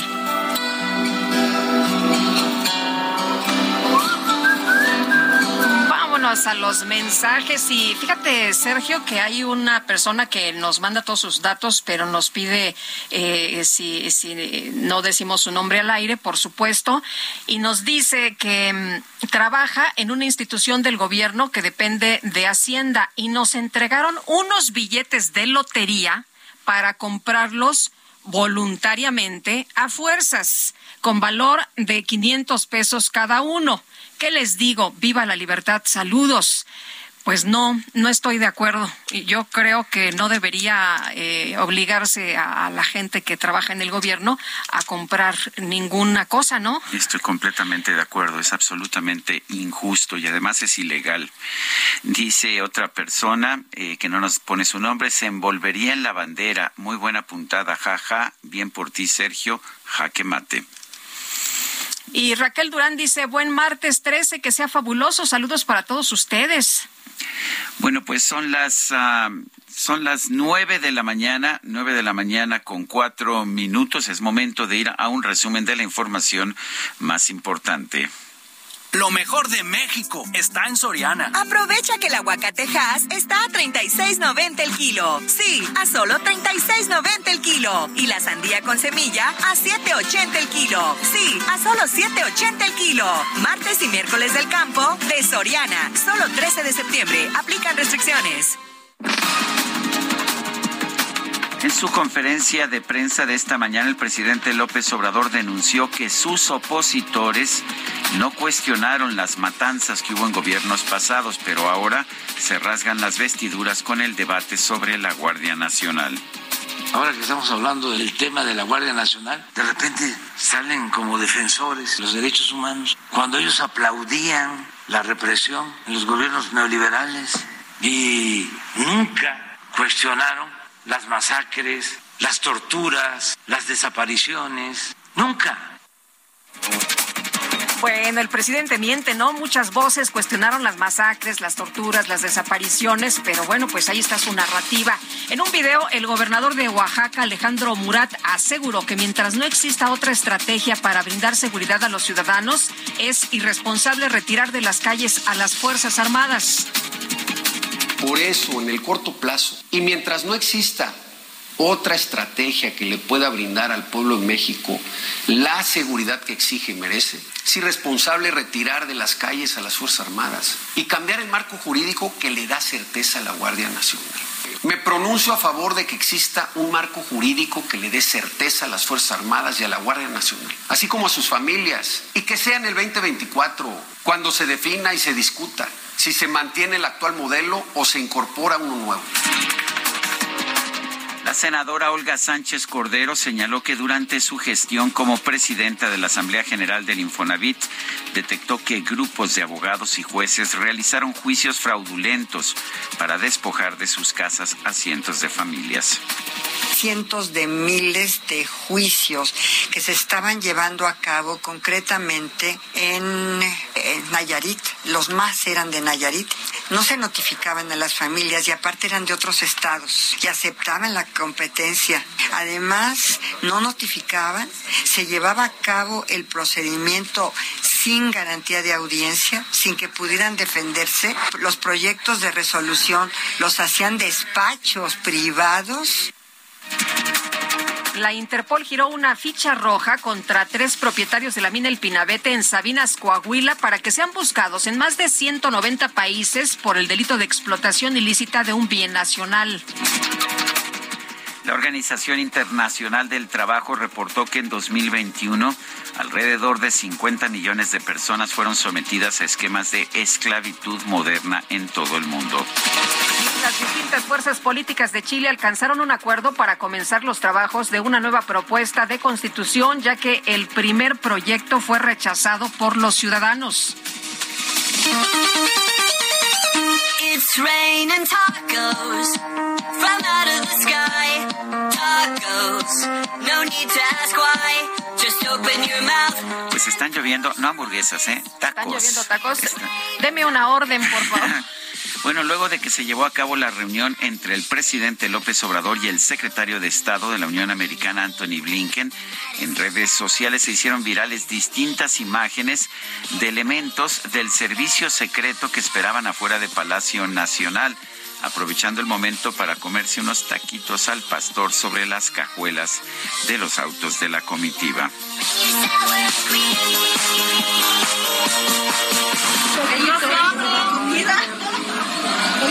un taquito. ¿Qué son tacos? Es una gringa. Ay, justo las gringas. Aprovecho. Muchas gracias. El Químico Guerra. Con Sergio Sarmiento y Lupita Juárez. Químico Guerra, ¿cómo te va? Buenos días. Hola Lupita, Sergio. Oigan, ¿qué tiene que ver la nueva ley de reducción de la inflación firmada por el presidente Joe Biden hace exactamente un mes con la cascada que se nos viene encima de nuevos descubrimientos que están provocando una revolución en el hidrógeno.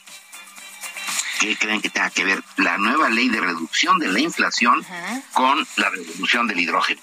Porque en esa pues, supuesta ley de reducción de la inflación eh, hay dinero para, pues, para proyectos, ¿no? De energías limpias.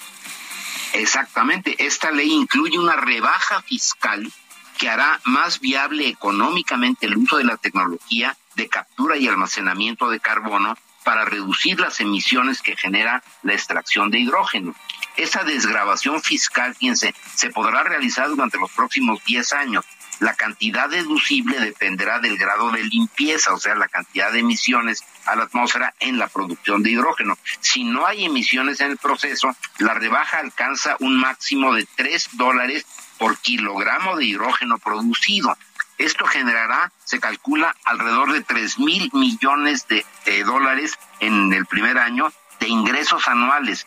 ¿Por qué? Las empresas que van a producir este hidrógeno, desde luego lo van a vender como combustible con los precios de mercado, pero además podrán deducir de sus impuestos 3 dólares por cada kilogramo.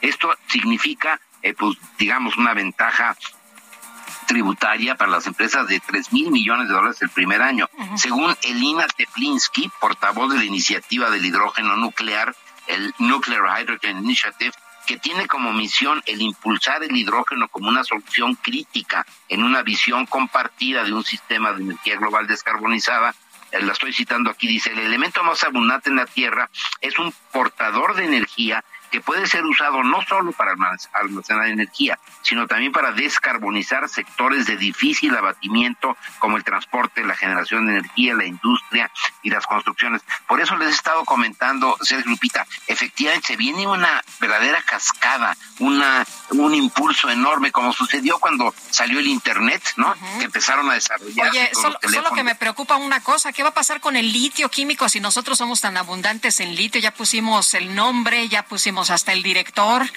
¿Qué va a ocurrir con nuestras reservas? Y las oficinas. Y las oficinas y eh, todo. Pero el mundo se está moviendo pues para otro lado, ¿no? Sí, a lo mejor hacemos el museo de litio. ¿no? Con el dinero que están gastando en el Museo de Litio. Pero bueno, lo que, lo que viene es una cascada verdaderamente impresionante. Fíjense, estaba yo leyendo que cuando surgió la máquina de vapor, ¿verdad?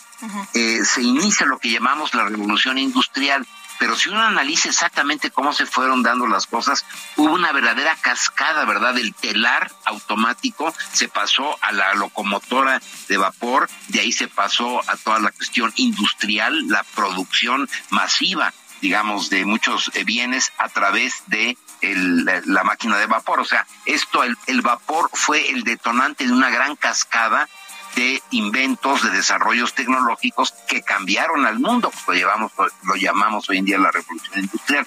Eso lo estamos viviendo en este momento, Sergio Lupita, con el hidrógeno. No nos damos cuenta, parece que es algo muy, muy lejano, ¿verdad? Que va a suceder a lo mejor con nuestros nietos, bisnietos, ¿no? Esto eh, precisamente por esta cuestión del el mercado, de cómo se está conformando, viene un uso verdaderamente impresionante y se está condenando a la muerte a la batería de litio automotriz, Sergio Pues malas noticias para nosotros si no nos ponemos las pilas, químico, como siempre. Pues sí, pero además ni siquiera íbamos a producir litio, así que no, nos preocupemos tanto. pues sí, tienes toda la razón. no es tan fácil, ¿verdad? Bueno, Químico, muchas gracias. Muy buenos días. Buenos días. Son las 9 de la mañana con 12 minutos. Lo mejor de México está en Soriana. Aprovecha que el aguacatejas está a 36.90 el kilo. Sí, a solo 36.90 el kilo. Y la sandía con semilla a 7.80 el kilo. Sí, a solo 7.80 el kilo. Martes y miércoles del campo de Soriana. Solo 13 de septiembre. Aplican restricciones.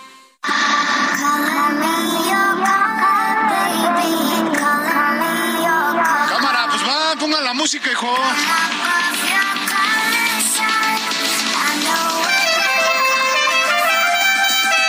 Seguiré haciendo lo que me hace feliz aumentar. La micro deportiva.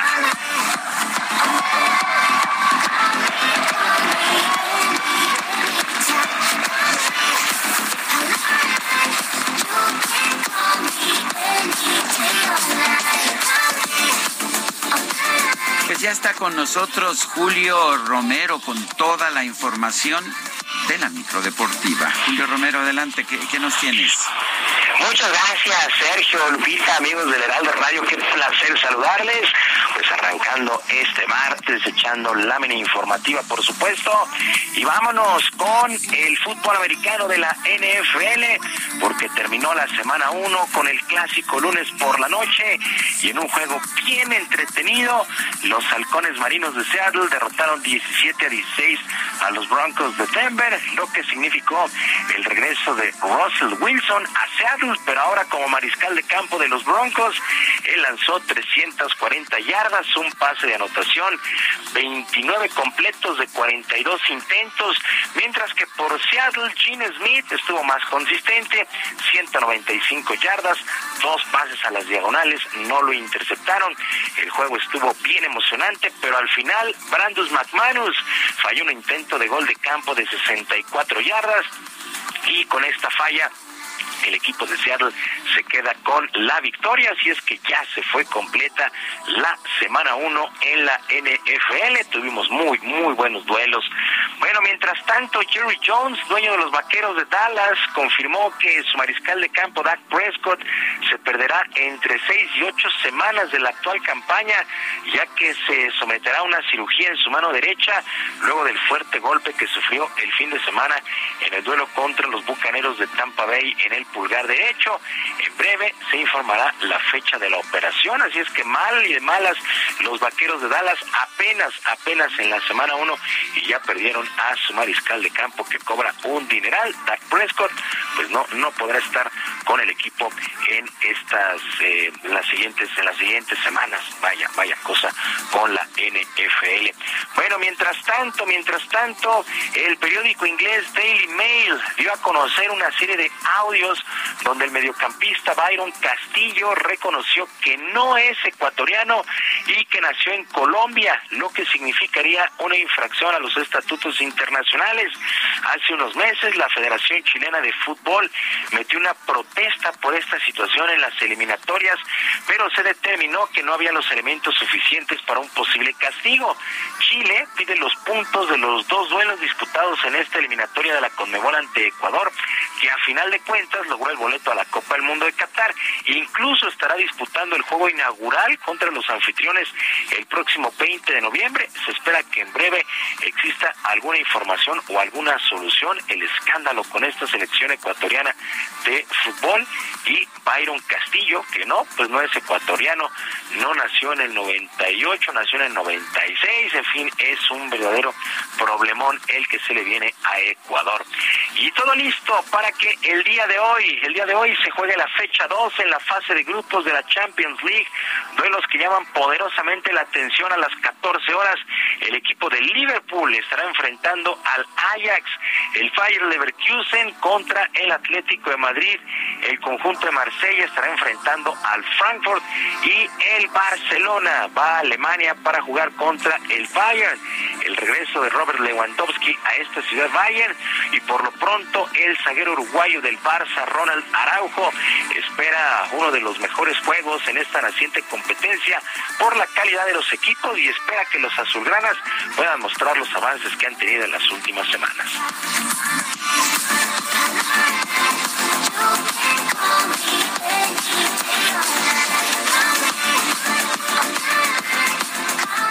competición siempre, siempre es difícil, siempre hay grandes rivales y bueno, el Bayern es uno de ellos. Nosotros creo que, eh, como te digo, estamos trabajando bien. Eh, estos partidos nos hacen, nos hacen, hacen fuerte como equipo. Tenemos que tener la humildad, saber de dónde venimos y, lo que se está trabajando. Y nada, eh, creo que es un gran partido para que podamos aportar nuestro fútbol y demostrar que, que somos un gran equipo también.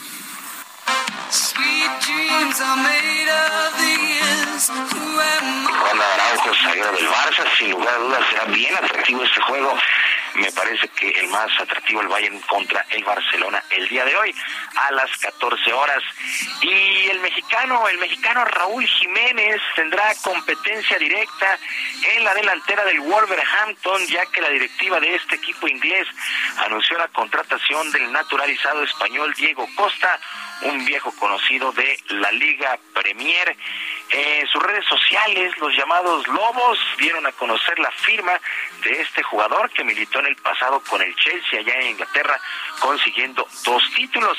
A pesar de esto, tendrá que ponerse en forma, ya que Diego Costa pues no ve actividad desde diciembre del 2021 y tratará de, de ayudar a este equipo que tiene una victoria, tres empates y dos derrotas en la actual campaña allá en la Liga Premier. Así es que Raúl Jiménez, si no quiere perder la titularidad, pues tendrá que trabajar prácticamente el doble. Eh, mientras tanto, los rojinegros del Atlas, los rojinegros del Atlas llegaron a la Gran Manzana para encarar este miércoles la final de la llamada Campeones Cup frente al New York City FC. Diego Coca, técnico del cuadro tapatío, espera que este nuevo enfrentamiento entre la Liga MX y la MLS sea un buen espectáculo y que ellos ganen el trofeo, además de que calificó este duelo como un verdadero privilegio para su carrera.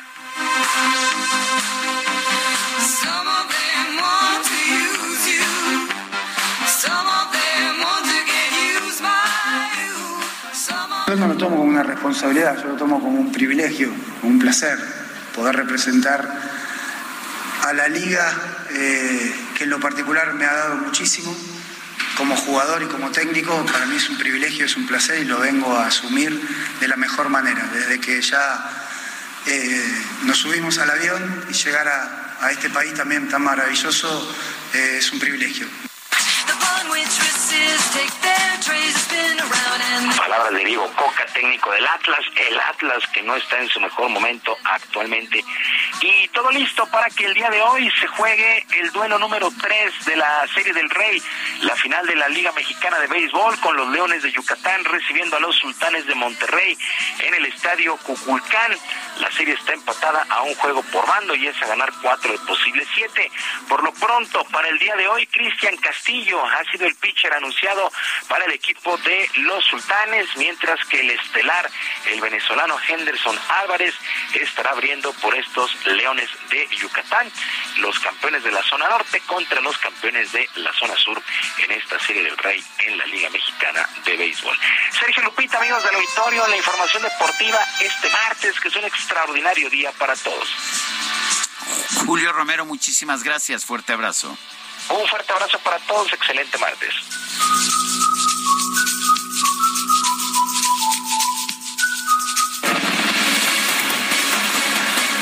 Bueno, y ayer por la tarde se registró un enfrentamiento armado entre presuntos delincuentes y policías en el municipio de Orizaba, en Veracruz. Fue, la verdad, pues un infierno para muchas personas, unas que rezaban, unas que pedían ayuda a pues eh, gente que, que estaba en sus casas y que querían que las resguardara, otros más que ofrecían ayuda. Se incendió un tráiler, en fin. Juan David Castilla, cuéntanos, cuéntanos, tú tienes todos los detalles. Adelante. Pues buenos días, Lupita. Sergio, los saludo con mucho gusto desde Veracruz. Lamentablemente se desató la violencia en la zona C de esta entidad la cruzana.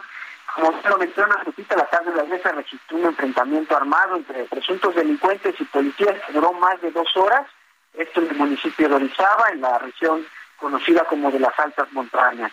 Eh, esta situación alarmó, eh, causó pánico en la población de la cruzana en redes sociales observamos muchos videos donde se escuchan estas detonaciones de armas de fuego, se observa correr a la gente en busca de algunos seguros, eh, como también los alumnos que se encontraban en escuelas en esas inmediaciones pues, también se resguardan de este tiroteo. Este hecho ocasionó una gran movilización policíaca por parte de elementos municipales, estatales y federales que presume que los policías se encontraron con un grupo delictivo, el cual los atacó a balazos desde una vivienda. Observamos algunos videos que nos llamaron mucho la atención de alumnos del Instituto Tecnológico de Vistaba, que localiza en esta zona en que se dio este lamentable suceso. Redes sociales también se difundió el video de dos sujetos que aseguraban haber sido rodeados por policías dentro de un domicilio, donde acusaban que les presuntamente pretendían entregarse. Además, dijeron no tener armas, pero se les observó en esas mismas imágenes al menos un rifle. Y después de estos acontecimientos, el gobernador de Veracruz, Cuitlavo García Jiménez, confirmó que a raíz de la violencia fue iniciada también una gasolinera sobre la carretera Córdoba-Fortín, así como un tráiler sobre la autopista Orizaba-Fortín, esto a la altura del municipio de Ixtaxotitlán, en la misma zona central del estado de Veracruz. Tras estos hechos violentos, la Secretaría de Seguridad Pública informó que como resultado de un enfrentamiento después de que fue activado el operativo Código Rojo en, la ciudad de Orizaba, la Policía Estatal registró detenciones y una persona fue neutralizada.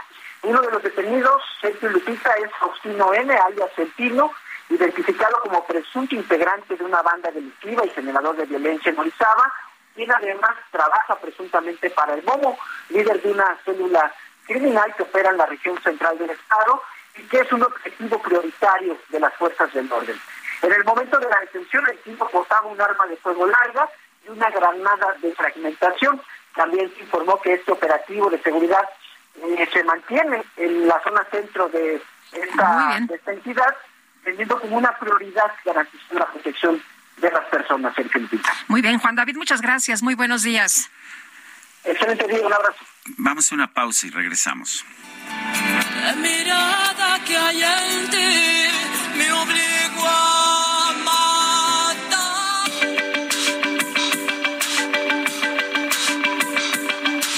Sergio Sarmiento y Lupita Juárez quieren conocer tu opinión, tus comentarios o simplemente envía un saludo para ser más cálida esta mañana. Envía tus mensajes al WhatsApp 55 20 10 96 47.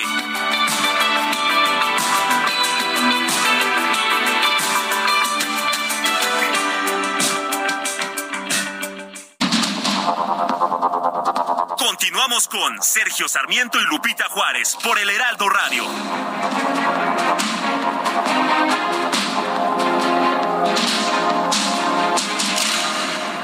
Gastrolab, historia, recetas, materia prima y un sinfín de cosas que a todos nos interesan. Hola amigos del Heraldo Radio, soy el chef Israel Arechiga de Gastrolab y para el día de hoy traigo una receta para que la vayan anotando que puede funcionar para la cena del 15 de septiembre, para el recalentado del 16 o para el fin de semana en general y son unos chilitos jalapeños rellenos de bistec encebollado con queso. ¿Qué es lo que vamos a necesitar? 10 piezas de chiles jalapeños, unos 4 o 5 bisteces de res, 150 gramos de queso tipo manchego o panela o Oaxaca incluso va muy bien, 3 piezas de huevos, sal, pimienta, pan molido, harina, aceite y un poquito de cebolla blanca. La preparación es muy fácil. Vamos a hacer un bistec encebollado pero cortado en cuadritos. Lo vamos a dejar reposar y por otra parte vamos a hacer una abertura vertical a los chiles. Los vamos a desvenar, quitar la semilla y los vamos a hervir durante cinco minutos para quitarles un poquito el picante y sobre todo para ablandarlos. Posteriormente vamos a rellenarlo con el bistec encebollado, con las tiritas de queso y ahora sí los vamos a empanizar. Ya saben, huevo bien batido, un poco de harina, pan molido para rematar, fritura profunda, que estén bien crujientes y a disfrutar porque es una delicia con una salsita roja. El hombre está acercándose hacia el encuentro con la frontera. Cambio, una decisión, la puerta abierta de una nueva era.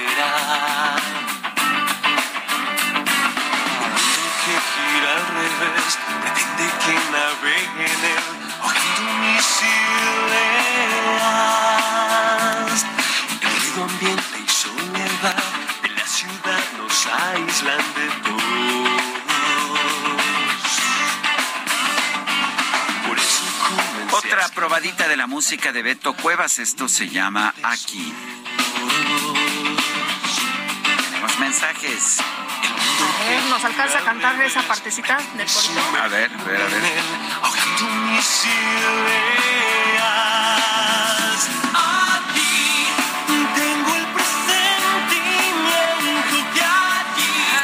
se la saben todas, todas.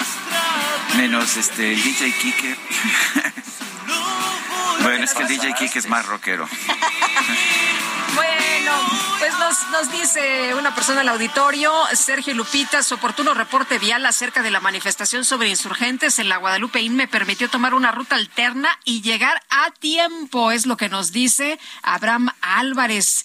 Oye, pues un reconocimiento a todos nuestros compañeros reporteros urbanos, que es muy valiosa su información.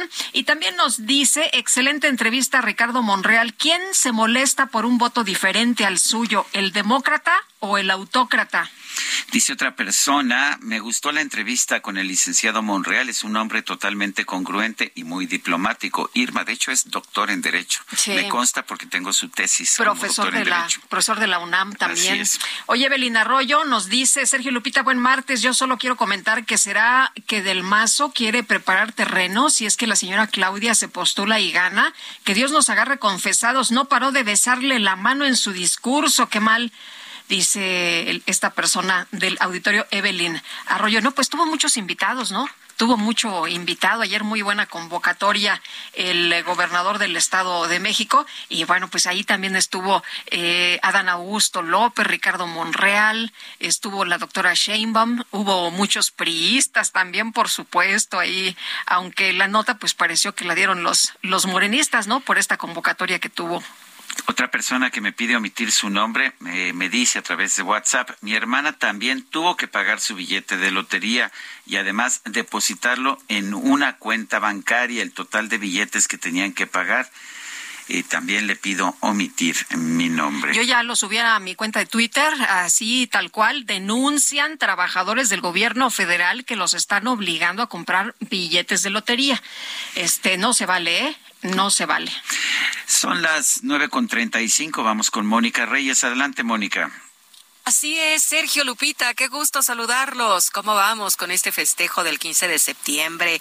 Pues amigos, los invitamos a que vengan a las fiestas patrias en el Zócalo de la Ciudad de México. Este año, la agrupación norteña Los Tigres del Norte será la encargada de ponerle sabor y ritmo a esta celebración tan importante para los mexicanos. Acudan en compañía de su familia y disfruten este concierto gratuito que iniciará en punto de las 8 de la noche y va a continuar después del grito de independencia. Vengan a cantar con los jefes de jefes, la mesa de rincón, la puerta negra, la jaula de oro y todos sus grandes éxitos. Se antoja, ¿no? Gracias, regreso con ustedes.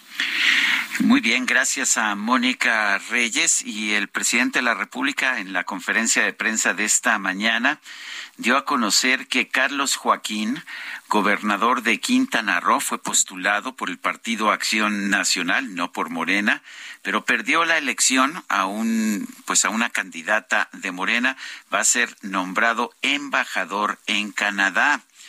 Parece que ya se va haciendo costumbre, ¿verdad? Esa es la forma en que obtienen sus embajadas los, ah, los gobernadores de oposición. Si pierden la elección, pues se van entonces. Pues no se preocupen, ¿no? Se van de embajadores. No se preocupen, que ya los está esperando su embajada.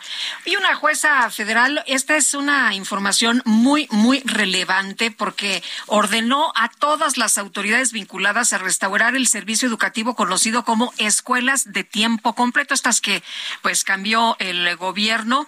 Eh, y Claudia Aguilar es socia del despacho Aguilar Barroso. Claudia, gracias por platicar con nosotros esta mañana. Muy buenos días. Hola Lupita, muy buenos días. Eh, Claudia, ¿qué significa esta decisión de, de la jueza federal? Eh, resulta que todas las escuelas de eh, ahora van a tener que regresar a, a lo que había antes, esta figura de escuela de tiempo completo y no como ahora que se da el recurso directo a los padres de familia. Efectivamente, Lupita, eso es lo que en esos términos se concedió la suspensión por parte de la jueza tercero de distrito y justamente lo que ella señala es que hay que restaurar el servicio de escuela de tiempo completo que estaba vigente previo a que se emitieran las reglas de operación de la escuela es nuestra para el ejercicio fiscal 2022. Esto sin duda pues es eh, benéfico para por lo menos las escuelas que venían funcionando con el modelo de escuelas de tiempo completo que hasta el 2019 eran pues 27 mil y poquitas escuelas, eh, pues a lo largo de todas las entidades federativas. Eh, la jueza además es muy enfática en que se tienen que adoptar todas las medidas que sean necesarias por parte de las autoridades para que puedan seguir otorgando los mismos beneficios que estaban previstos en el programa de escuelas de tiempo completo. Y es muy importante esto, porque los mismos beneficios quiere decir el beneficio de jornada ampliada, es decir, que la jornada no sea nada más de cuatro horas y media, sino que se llega a esta jornada de entre seis y ocho horas, y el servicio de alimentación, que en muchas ocasiones, eh, para los niños, niñas y adolescentes beneficiarios directos de estos servicios, era, si no el único alimento del día, el primer alimento del día. Esto también la juez dice que se tienen que hacer todos los ajustes presupuestarios que sean necesarios para que se pueda lograr eh, hemos visto en varias ocasiones que los jueces toman ciertas determinaciones, pero que el gobierno simple y sencillamente no hace caso. ¿Qué pasaría si el gobierno no hace caso en esta ocasión? Buenos días, Sergio. Así es, la verdad es que tiene razón y lamentablemente pues se ha vuelto como una constante que las autoridades pues carteramente eh, no cumplan con las resoluciones de los jueces de distrito, no del Poder Judicial Federal, lo cual pues es un desacato, es un delito y puede traer aparejadas sanciones tanto administrativas como penales que pueden llegar pues desde la destitución de los funcionarios públicos, pues insisto hasta sanciones de tipo penal. Eh, ¿Por qué es muy importante que hagas este, este énfasis en que tienen que cumplir? Esta resolución está surtiendo plenos efectos y las autoridades tienen obligación de cumplir de manera inmediata. Esto con independencia de que, como ya lo han anunciado, vayan a impugnar la determinación de la juez por eh, pues, promoviendo un recurso, de, interponiendo un recurso de revisión y que será ya un tribunal colegiado quien, dentro de los plazos que establece la propia ley de amparo y, digamos, en el ritmo de trabajo que tenga el tribunal colegiado, resuelva. Entonces, las autoridades tienen que cumplir desde ya y tendrán que hacer todo lo que esté a su alcance, incluso temas de, digamos, reajuste o asignación presupuestaria para poder restaurar el servicio de las escuelas de tiempo completo. O lo dijo la juez, no importa si incluso adoptas medidas conducentes aplicando ambos programas, ¿no? La, la escuela es nuestra, siempre y cuando cumplas con estos derechos y beneficios eh, que estaban previstos en el programa de escuelas de tiempo completo. Y haciendo énfasis en una pregunta o un comentario que también hacías hace unos instantes, Lupita, dice que no basta, la juez dice que no basta el apoyo económico y prestacional, que es lo que pretenden hacer, ¿no? Eh, porque pues los apoyos prestacionales pues también está aprobado por las mejores prácticas que no pueden sustituir estos programas que además, por lo menos en el caso del programa de escuelas de tiempo completo, funcionó de manera exitosa, pues prácticamente desde el 2007, que fue cuando se implementó, digamos, primero como un programa piloto, y hasta el 2019, que fue cuando recibió, pues por parte de esta administración, el primer recorte presupuestal que fue de cerca del 50%. Claudia, ¿se puede argumentar esto que, que por cuestiones de recursos que ya se distribuyeron para la escuela es nuestra, no se puede aplicar a escuelas de tiempo completo y, y por lo tanto no podría funcionar? Pues mira, pueden argumentar cualquier cosa, no es una razón jurídicamente válida. Además, hay que destacar que el presupuesto de egresos de la Federación de este año, 2022, tiene una asignación de recursos mucho mayor que la del 2021 en la, en la Secretaría de Educación Pública. Además, desde las propias autoridades, incluido el presidente de la República, muchas veces dijeron, no va a desaparecer el programa, va a estar en la escuela es nuestra. ¿Qué hicieron? A principios de año lanzan el programa La Escuela es Nuestra y, se olvidan de los componentes, ¿no? No, no, no aparecen estos dos componentes, sino que nada más hablan de infraestructura. Desde ahí hemos estado nosotros haciendo impugnaciones que nos han, pues sido como hemos tenido buena respuesta por parte de los juzgadores, porque justamente lo ven a la luz de los derechos humanos, de los niños, niñas y adolescentes, del derecho a la educación, de la progresividad de los derechos, obviamente del derecho a la alimentación. Y entonces en este sentido sí hay recursos. Lo que pasa es que hay que hacer estos ajustes presupuestarios en la manera en que se están ejerciendo estos recursos. Pero recursos hay y hay incluso más que los asignados en 2021, por lo menos para la Secretaría de Educación Pública en general. ¿A qué lo están destinando? Quién sabe, pero por lo menos en este momento tienen que cumplir esta sentencia y hacer que las escuelas de tiempo completo sigan funcionando en beneficio de las niñas, niños y adolescentes en este país. Muy bien, pues Claudia, muchas gracias por platicar con nosotros. Muy buenos días. Gracias a ustedes, que tengan buen día. Hasta luego. Y vamos con Mónica Reyes. Adelante, Mónica. Hola, ¿cómo están? Sergio, Lupita, qué gusto saludarlos amigos. Les platico que en este regreso a clases estrena eso que tanto quieres con pagos fijos Citibanamex. Todas tus compras superiores a cuatro mil pesos en departamentos participantes de Office Depot y Radio Shack cuentan con 24, 36 y 48 pagos fijos con tasa de interés anual fija preferencial. Claro, solo con tarjetas de crédito Citibanamex. Vigencia al 31 de diciembre de 2022. Condiciones en citibanamex.com diagonal promociones. CAT 81.3% sin IVA. Cálculo al 26 de julio de 2022. Vigencia al 26 de enero de 2023. Regreso con ustedes. Gracias. Muy buen día, Sergio Lupita. Mónica, muchas gracias. Me acordé de aquella, eh, eh, de aquel poema que te enseñaban en la primaria. Como renuevos cuyos, aliños. Un viento helado marchita en flor. A mí me lo enseñaron un cierzo helado, pero bueno. Sí. Viento Así murieron, ¿cómo era? Así murieron los, héroes niños, ante, las, balas, del, invasor. Uy, se me hace que somos medios ya. Ya estamos viejitos. Ya estamos mayores, ¿verdad? Sofía Guadarrama, escritora y historiadora, ¿cómo estás? Qué gusto saludarte. Muy buenos días. ¿Qué tal? Buenos días, Lupita. Sergio, querido Sergio. Eh, un gusto estar con ustedes nuevamente. Oye, Sofía, pues eh, cuéntanos de esta batalla ahí en el castillo de Chapultepec, de la que surge, pues esta historia de, de las más famosas entre los mexicanos, los niños héroes. Ah, fíjate que hace 75 años los, los niños héroes eran completamente desconocidos en México, no sé si lo sabías. Eh, y esto se debe a que el 3 de marzo de 1947 centenario de la invasión estadounidense vino a México el presidente Harry Truman. Y esto, por supuesto, generó malestar en la población mexicana, que lo consideraron como un acto de entreguismo. Entonces, para revertir esta molestia, el presidente Miguel Alemán pues urdió un engaño en el que, a fin de exacerbar el nacionalismo, eh, pues se inventó, eh, desafortunadamente, bueno, afortunadamente para aquellos años, se habían encontrado seis osamentas eh, a los pies del castillo de Chapultepec. Obviamente, eh, pues nadie se atrevió a, en aquel tiempo, como ocurre hoy en día, en el gobierno a llevarle la contraria al presidente. Y bueno, el 13 de septiembre de 1947, el gobierno alemanista reveló en la Cámara de Diputados la inscripción con letras de oro a los niños héroes de Chapultepec, ¿no? Y el 14 de septiembre eh, pues se pusieron en la Plaza de la Constitución eh, pues las urnas de plata con los restos socios y obviamente un, un, este, un homenaje suntuoso. Eh, el mismo ardid, fíjate que en el mismo gobierno, con el mismo presidente, se repitió dos años después, en 1949, cuando dijeron que habían encontrado los restos de Tlatoani y Cuauhtémoc en Ixcateopan Guerrero que por supuesto el INA también ya demostró que no pertenecían a este gobernante mexica. Eh, pero bueno, lo interesante es que a partir de entonces la historia oficial nacionalista explotó la historia de los niños héroes hasta el cansancio. El culto a los símbolos patrios solo para, para adoctrinar al pueblo ignorante, ¿no? Sofía, ¿Qué tanto de la historia de los niños héroes es verdad y qué tanto es mentira? Eh, me queda muy claro que Juan Escutia nunca se envolvió en la bandera nacional y se, y se lanzó desde el castillo, pero eh, ¿qué pasa con lo demás? Sé que una parte es verdad y otra parte es un mito. Sí, mira, sí existieron.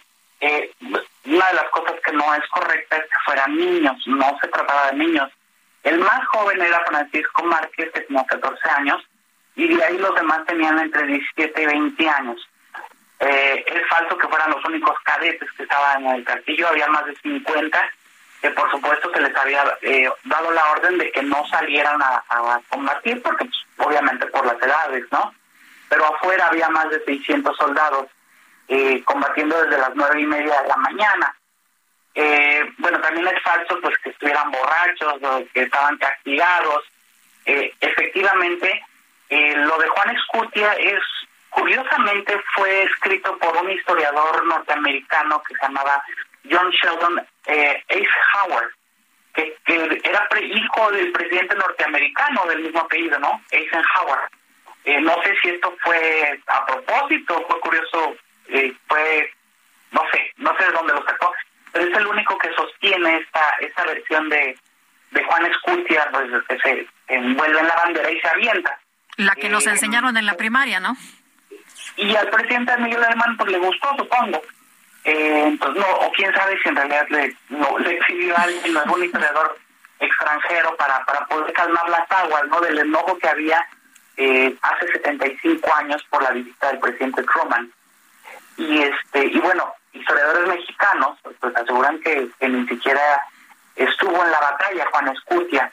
Eh, uno de ellos es Alfredo Ávila, historiador de la UNAM. Eh, pero bueno, eh, principalmente esta batalla, pues, este, bueno, los niños que se han utilizado para ocultar el, fracaso mexicano en el que perdió pues obviamente más de la mitad del territorio mexicano, que el 55%, entonces era California, eh, Nuevo México y Texas, que hoy en día es California, Nevada, Utah, la mitad de Colorado, un tramo de Wyoming, un trecho de Kansas y un pedazo de Oklahoma, más Arizona, Nuevo México y Texas. O sea, es, un territorio inmenso. Pero bueno, es más fácil eh, pues eh, celebrar los días de héroes que recordar estos fracasos nacionales. Pues sí. Muy bien, Sofía Guadarrama, escritora, muchas gracias por platicar con nosotros como siempre. Buenos días. Muchas gracias a ustedes, abrazo. Gracias, igualmente. Bueno, y falleció, falleció el cineasta Jean-Luc Godard, uno de los padres de la Nouvelle Vague, fue uno de estos directores que marcaron la conciencia de los jóvenes cinéfilos de los años 60, incluido un muchacho que se llamaba Sergio Sarmiento. Murió este martes a los 91 años. Eh, no se ha dado a conocer la causa del fallecimiento. Eh, le puedo decir que Jean-Luc Godard eh, fue un director ah, brillante, empezó de hecho a ofrecer cortos y documentales eh, en 1955, eh, obtuvo 76 nominaciones a premios y obtuvo 51 galardones, junto con cineastas como Eric Romer o François Truffaut crearía lo que se llamó la Nouvelle Vague, eh, la Nouvelle Vague, o sea, la nueva ola del cine francés. Eh, quizás su película más famosa, ciertamente con la que él se dio a conocer en todo el mundo, fue Abu de Souffle. Al final de la escapada le llamaron en español, sería Sin Aliento también la traducción correcta. Ya sabe usted que a los distribuidores les gusta cambiar los títulos de las películas para que no se entere uno de qué película van a exhibir. Bueno, esta fue de 1959 y la protagonizaban Jean, eh, Jean, eh, Jean Sieber, una actriz estadounidense, francesa también, y Jean-Paul Belmondo. Ellos eran los protagonistas. Era una película efectivamente sin aliento grabada eh, con una pues con una un desparpajo que no era común en el cine comercial eh, en esos tiempos. También uh, dirigió Je vous salue Marie yo te saludo María que fue muy cuestionada muy cuestionada por la Iglesia y por el Papa Juan Pablo II en 1985 entre los premios que recibió destaca un Oscar honorario una Palma de Oro especial y dos César de honor de, de Francia. Y bueno, Jean-Luc Godard ciertamente fue uno de los grandes cineastas franceses y e hizo famoso a Jean-Paul Belmondo, uno de los grandes actores también del cine francés. Son las nueve de la mañana con 51 minutos. Vamos a un resumen de la información más importante. El presidente Andrés Manuel López Obrador anunció que el, gobierno, el gobernador de Quintana Roo, Carlos Joaquín, va a ser propuesto como nuevo embajador de México en Canadá. Nos va a representar como embajador de México en Canadá. En su momento vamos a pedir el beneplácito del gobierno de Canadá. Bueno, esto, significa que no ha pedido el beneplácito. Lo que dice el protocolo es que primero se pide el beneplácito y después se anuncia el nombramiento. Es que no somos iguales. Aquí hacemos las cosas primero, ya sabes, como, como el estilo de la 4T. Y por otro lado, el presidente López Obrador calificó como muy bueno su encuentro con el secretario de, de Estado de la Unión Americana, Anthony Blinken, y la titular del Departamento de Comercio, Gina Raimundo. Muy bueno el encuentro, la plática, muy amable del señor Blinken, la secretaria de Comercio, muy buenas personas, muy respetuosos y con mucho interés, deseo de seguir eh, manteniendo buenas relaciones con nosotros. Me expresaron un saludo que me envió el presidente Biden y eh, quedamos en seguir trabajando. En este espacio, el embajador de México en los Estados Unidos, Esteban Moctezuma, señaló que ambos países van a seguir trabajando con un enfoque regional en migración sí es un tema que se vio, es un tema que mantiene a los dos países trabajando y que el enfoque regional es digamos, una nueva forma de abordarlo para que los países desde Colombia hasta México hagan su parte cada quien en este flujo migratorio que viene desde muchas veces el sur de, del continente. El subsecretario de Prevención y Promoción a la Salud, Hugo López Gatel, señaló que México acumula nueve semanas consecutivas de reducción de contagios, hospitalizaciones y muertes por COVID-19. Vaticano informó que el Papa Francisco ya emprendió su viaje a Kazajistán para participar en el Congreso de Líderes de Religiones Mundiales y Tradicionales. Y esta mañana se dio a conocer la muerte del reconocido cineasta francés Jean-Luc Godard a los 91 años, uno de los padres de la Nouvelle Vague. ¿Qué crees, Guadalupe? ¿Qué pasó? Se nos acabó el tiempo. Ah, yo pensé que me ibas a decir que ya llegaron las tostadas. Ah, pues Bueno, se nos acabó el tiempo entonces. Que la pasen todos muy bien, disfruten este día y nos escuchamos mañana a las 7 en punto. Hasta entonces, gracias de todo corazón.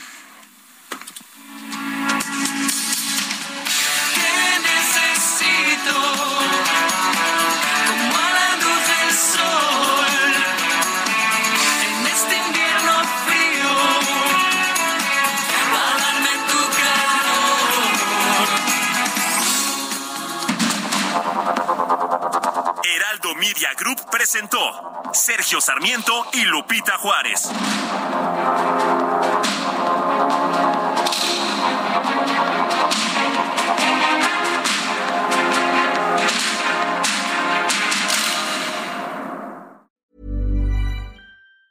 Ever catch yourself eating the same flavorless dinner three days in a row? Dreaming of something better? Well, HelloFresh is your guilt-free dream come true, baby. It's me, Kiki Palmer. Let's wake up those taste buds with hot, juicy pecan crusted chicken or garlic butter shrimp scampi. Mm. Hello Fresh.